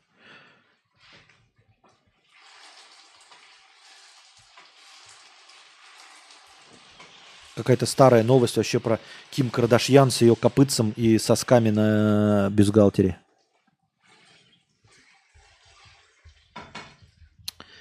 Так. Блять, это что-то все старое. Да-да-да, я смотрю старые фотки Ким Кардашьян с сосками. И, блядь, одно по одному. Чё, почему несколько раз-то одно и то же? Что-то не понимаю. Чё, это бот мне с ума сходит. Я понимаю, что я каждый раз на это жалуюсь, но он каждый раз это делает. Теперь фотографии кота какого-то. Толстый кот с человеческим взглядом. Мем об отмене диеты. Питомец агрессивно борется за бодипозитив. Не знаю, просто кот и кот. А, это который это... А, а-а-а. Вот этот который, да? Толстый кот Бендер, который читает нотации и ругается на хозяйку, стал популярным мемом в сети. Требовательный питомец пристально смотрит в камеру, настойчиво мяукает и требует еды. Русскоязычные пользователи интернета решили, что животное с челочкой и суровым нравом – их земляк. Как суровый кот с челкой стал героем мемов? Написано дочитать до конца. Не знаю, что там в конце вы собираетесь мне рассказать.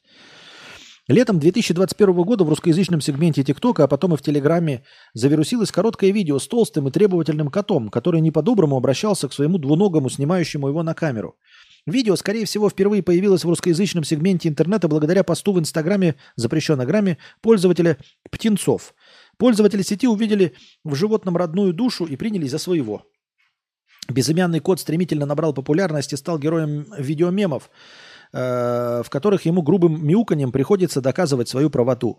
Вредный кот оказался иностранным. Новое видео с обжорой завирусилось 2 сентября и попало в реки.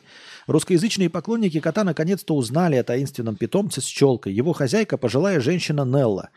Она ведет видеодневник, где рассказывает о жизни питомца, которого зовут Бендер. Из-за того, что у кота избыточный вес, бабушки-тиктокерши, в своих видео она хвастается не только упитанным любимцем, но и внуками, пришлось посадить его на диету. Ролики, в которых Бендер показывает, как он пренебрежительно относится к заботе о его здоровье, стали виральными. Такое поведение кота – привычное дело для Нелли. Она часто снимает толстячка на видео и в тот момент, когда он негодует по поводу маленькой порции. Об этом Нелли часто рассказывает в описаниях с видео. Русскоязычные пользователи, обрадовавшись тому, что наконец-то нашли оригинал видео, захватили комментарии к ее тиктокам. Теперь старушка старается отвечать на вопросы о жизни Бендера и благодарит иностранных гостей своей странички. У вас все, у вас очень хороший котик. Спасибо. Зачем я дочитал это до конца, блядь? Ты зачем написал, блядь, дочитать до конца? Что я нахуй узнал из этой огромной заметки про миметичного кота?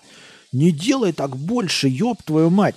Я думал, там будет какой-то панчлайн, какая-то охуительная история. Я просто прочитал заметку про кота. Про иностранного кота с какого-то мема. Так много текста целую простыню текста. Ты сумасшедший, извините меня, не делай так больше, не пиши дочитать до конца. А то я ничего до тебя до конца дочитать не буду после таких выкрутасов. Это же сумасшествие. Ну что, дорогие друзья, мы ушли в глубокий минус. Надеюсь, вам понравился сегодняшний подкаст, как и все остальные. Если хотите, чтобы следующий подкаст длился дольше, Приходите, донатьте в межподкасте. А, Донатьте во время подкаста, приходите на стрим. Донатьте в USDT по курсу 130, в евро через Телеграм по курсу 130. Донатьте через Boosty, если у вас вдруг не срабатывает Donation Alerts. А пока отдыхайте, дамы и господа. Держитесь там. Вам всего доброго. Предлагайте свои э, в Телеграме предложения по поводу просмотров кино, игр и всего остального. А пока держитесь там. Вам всего доброго, хорошего настроения и здоровья.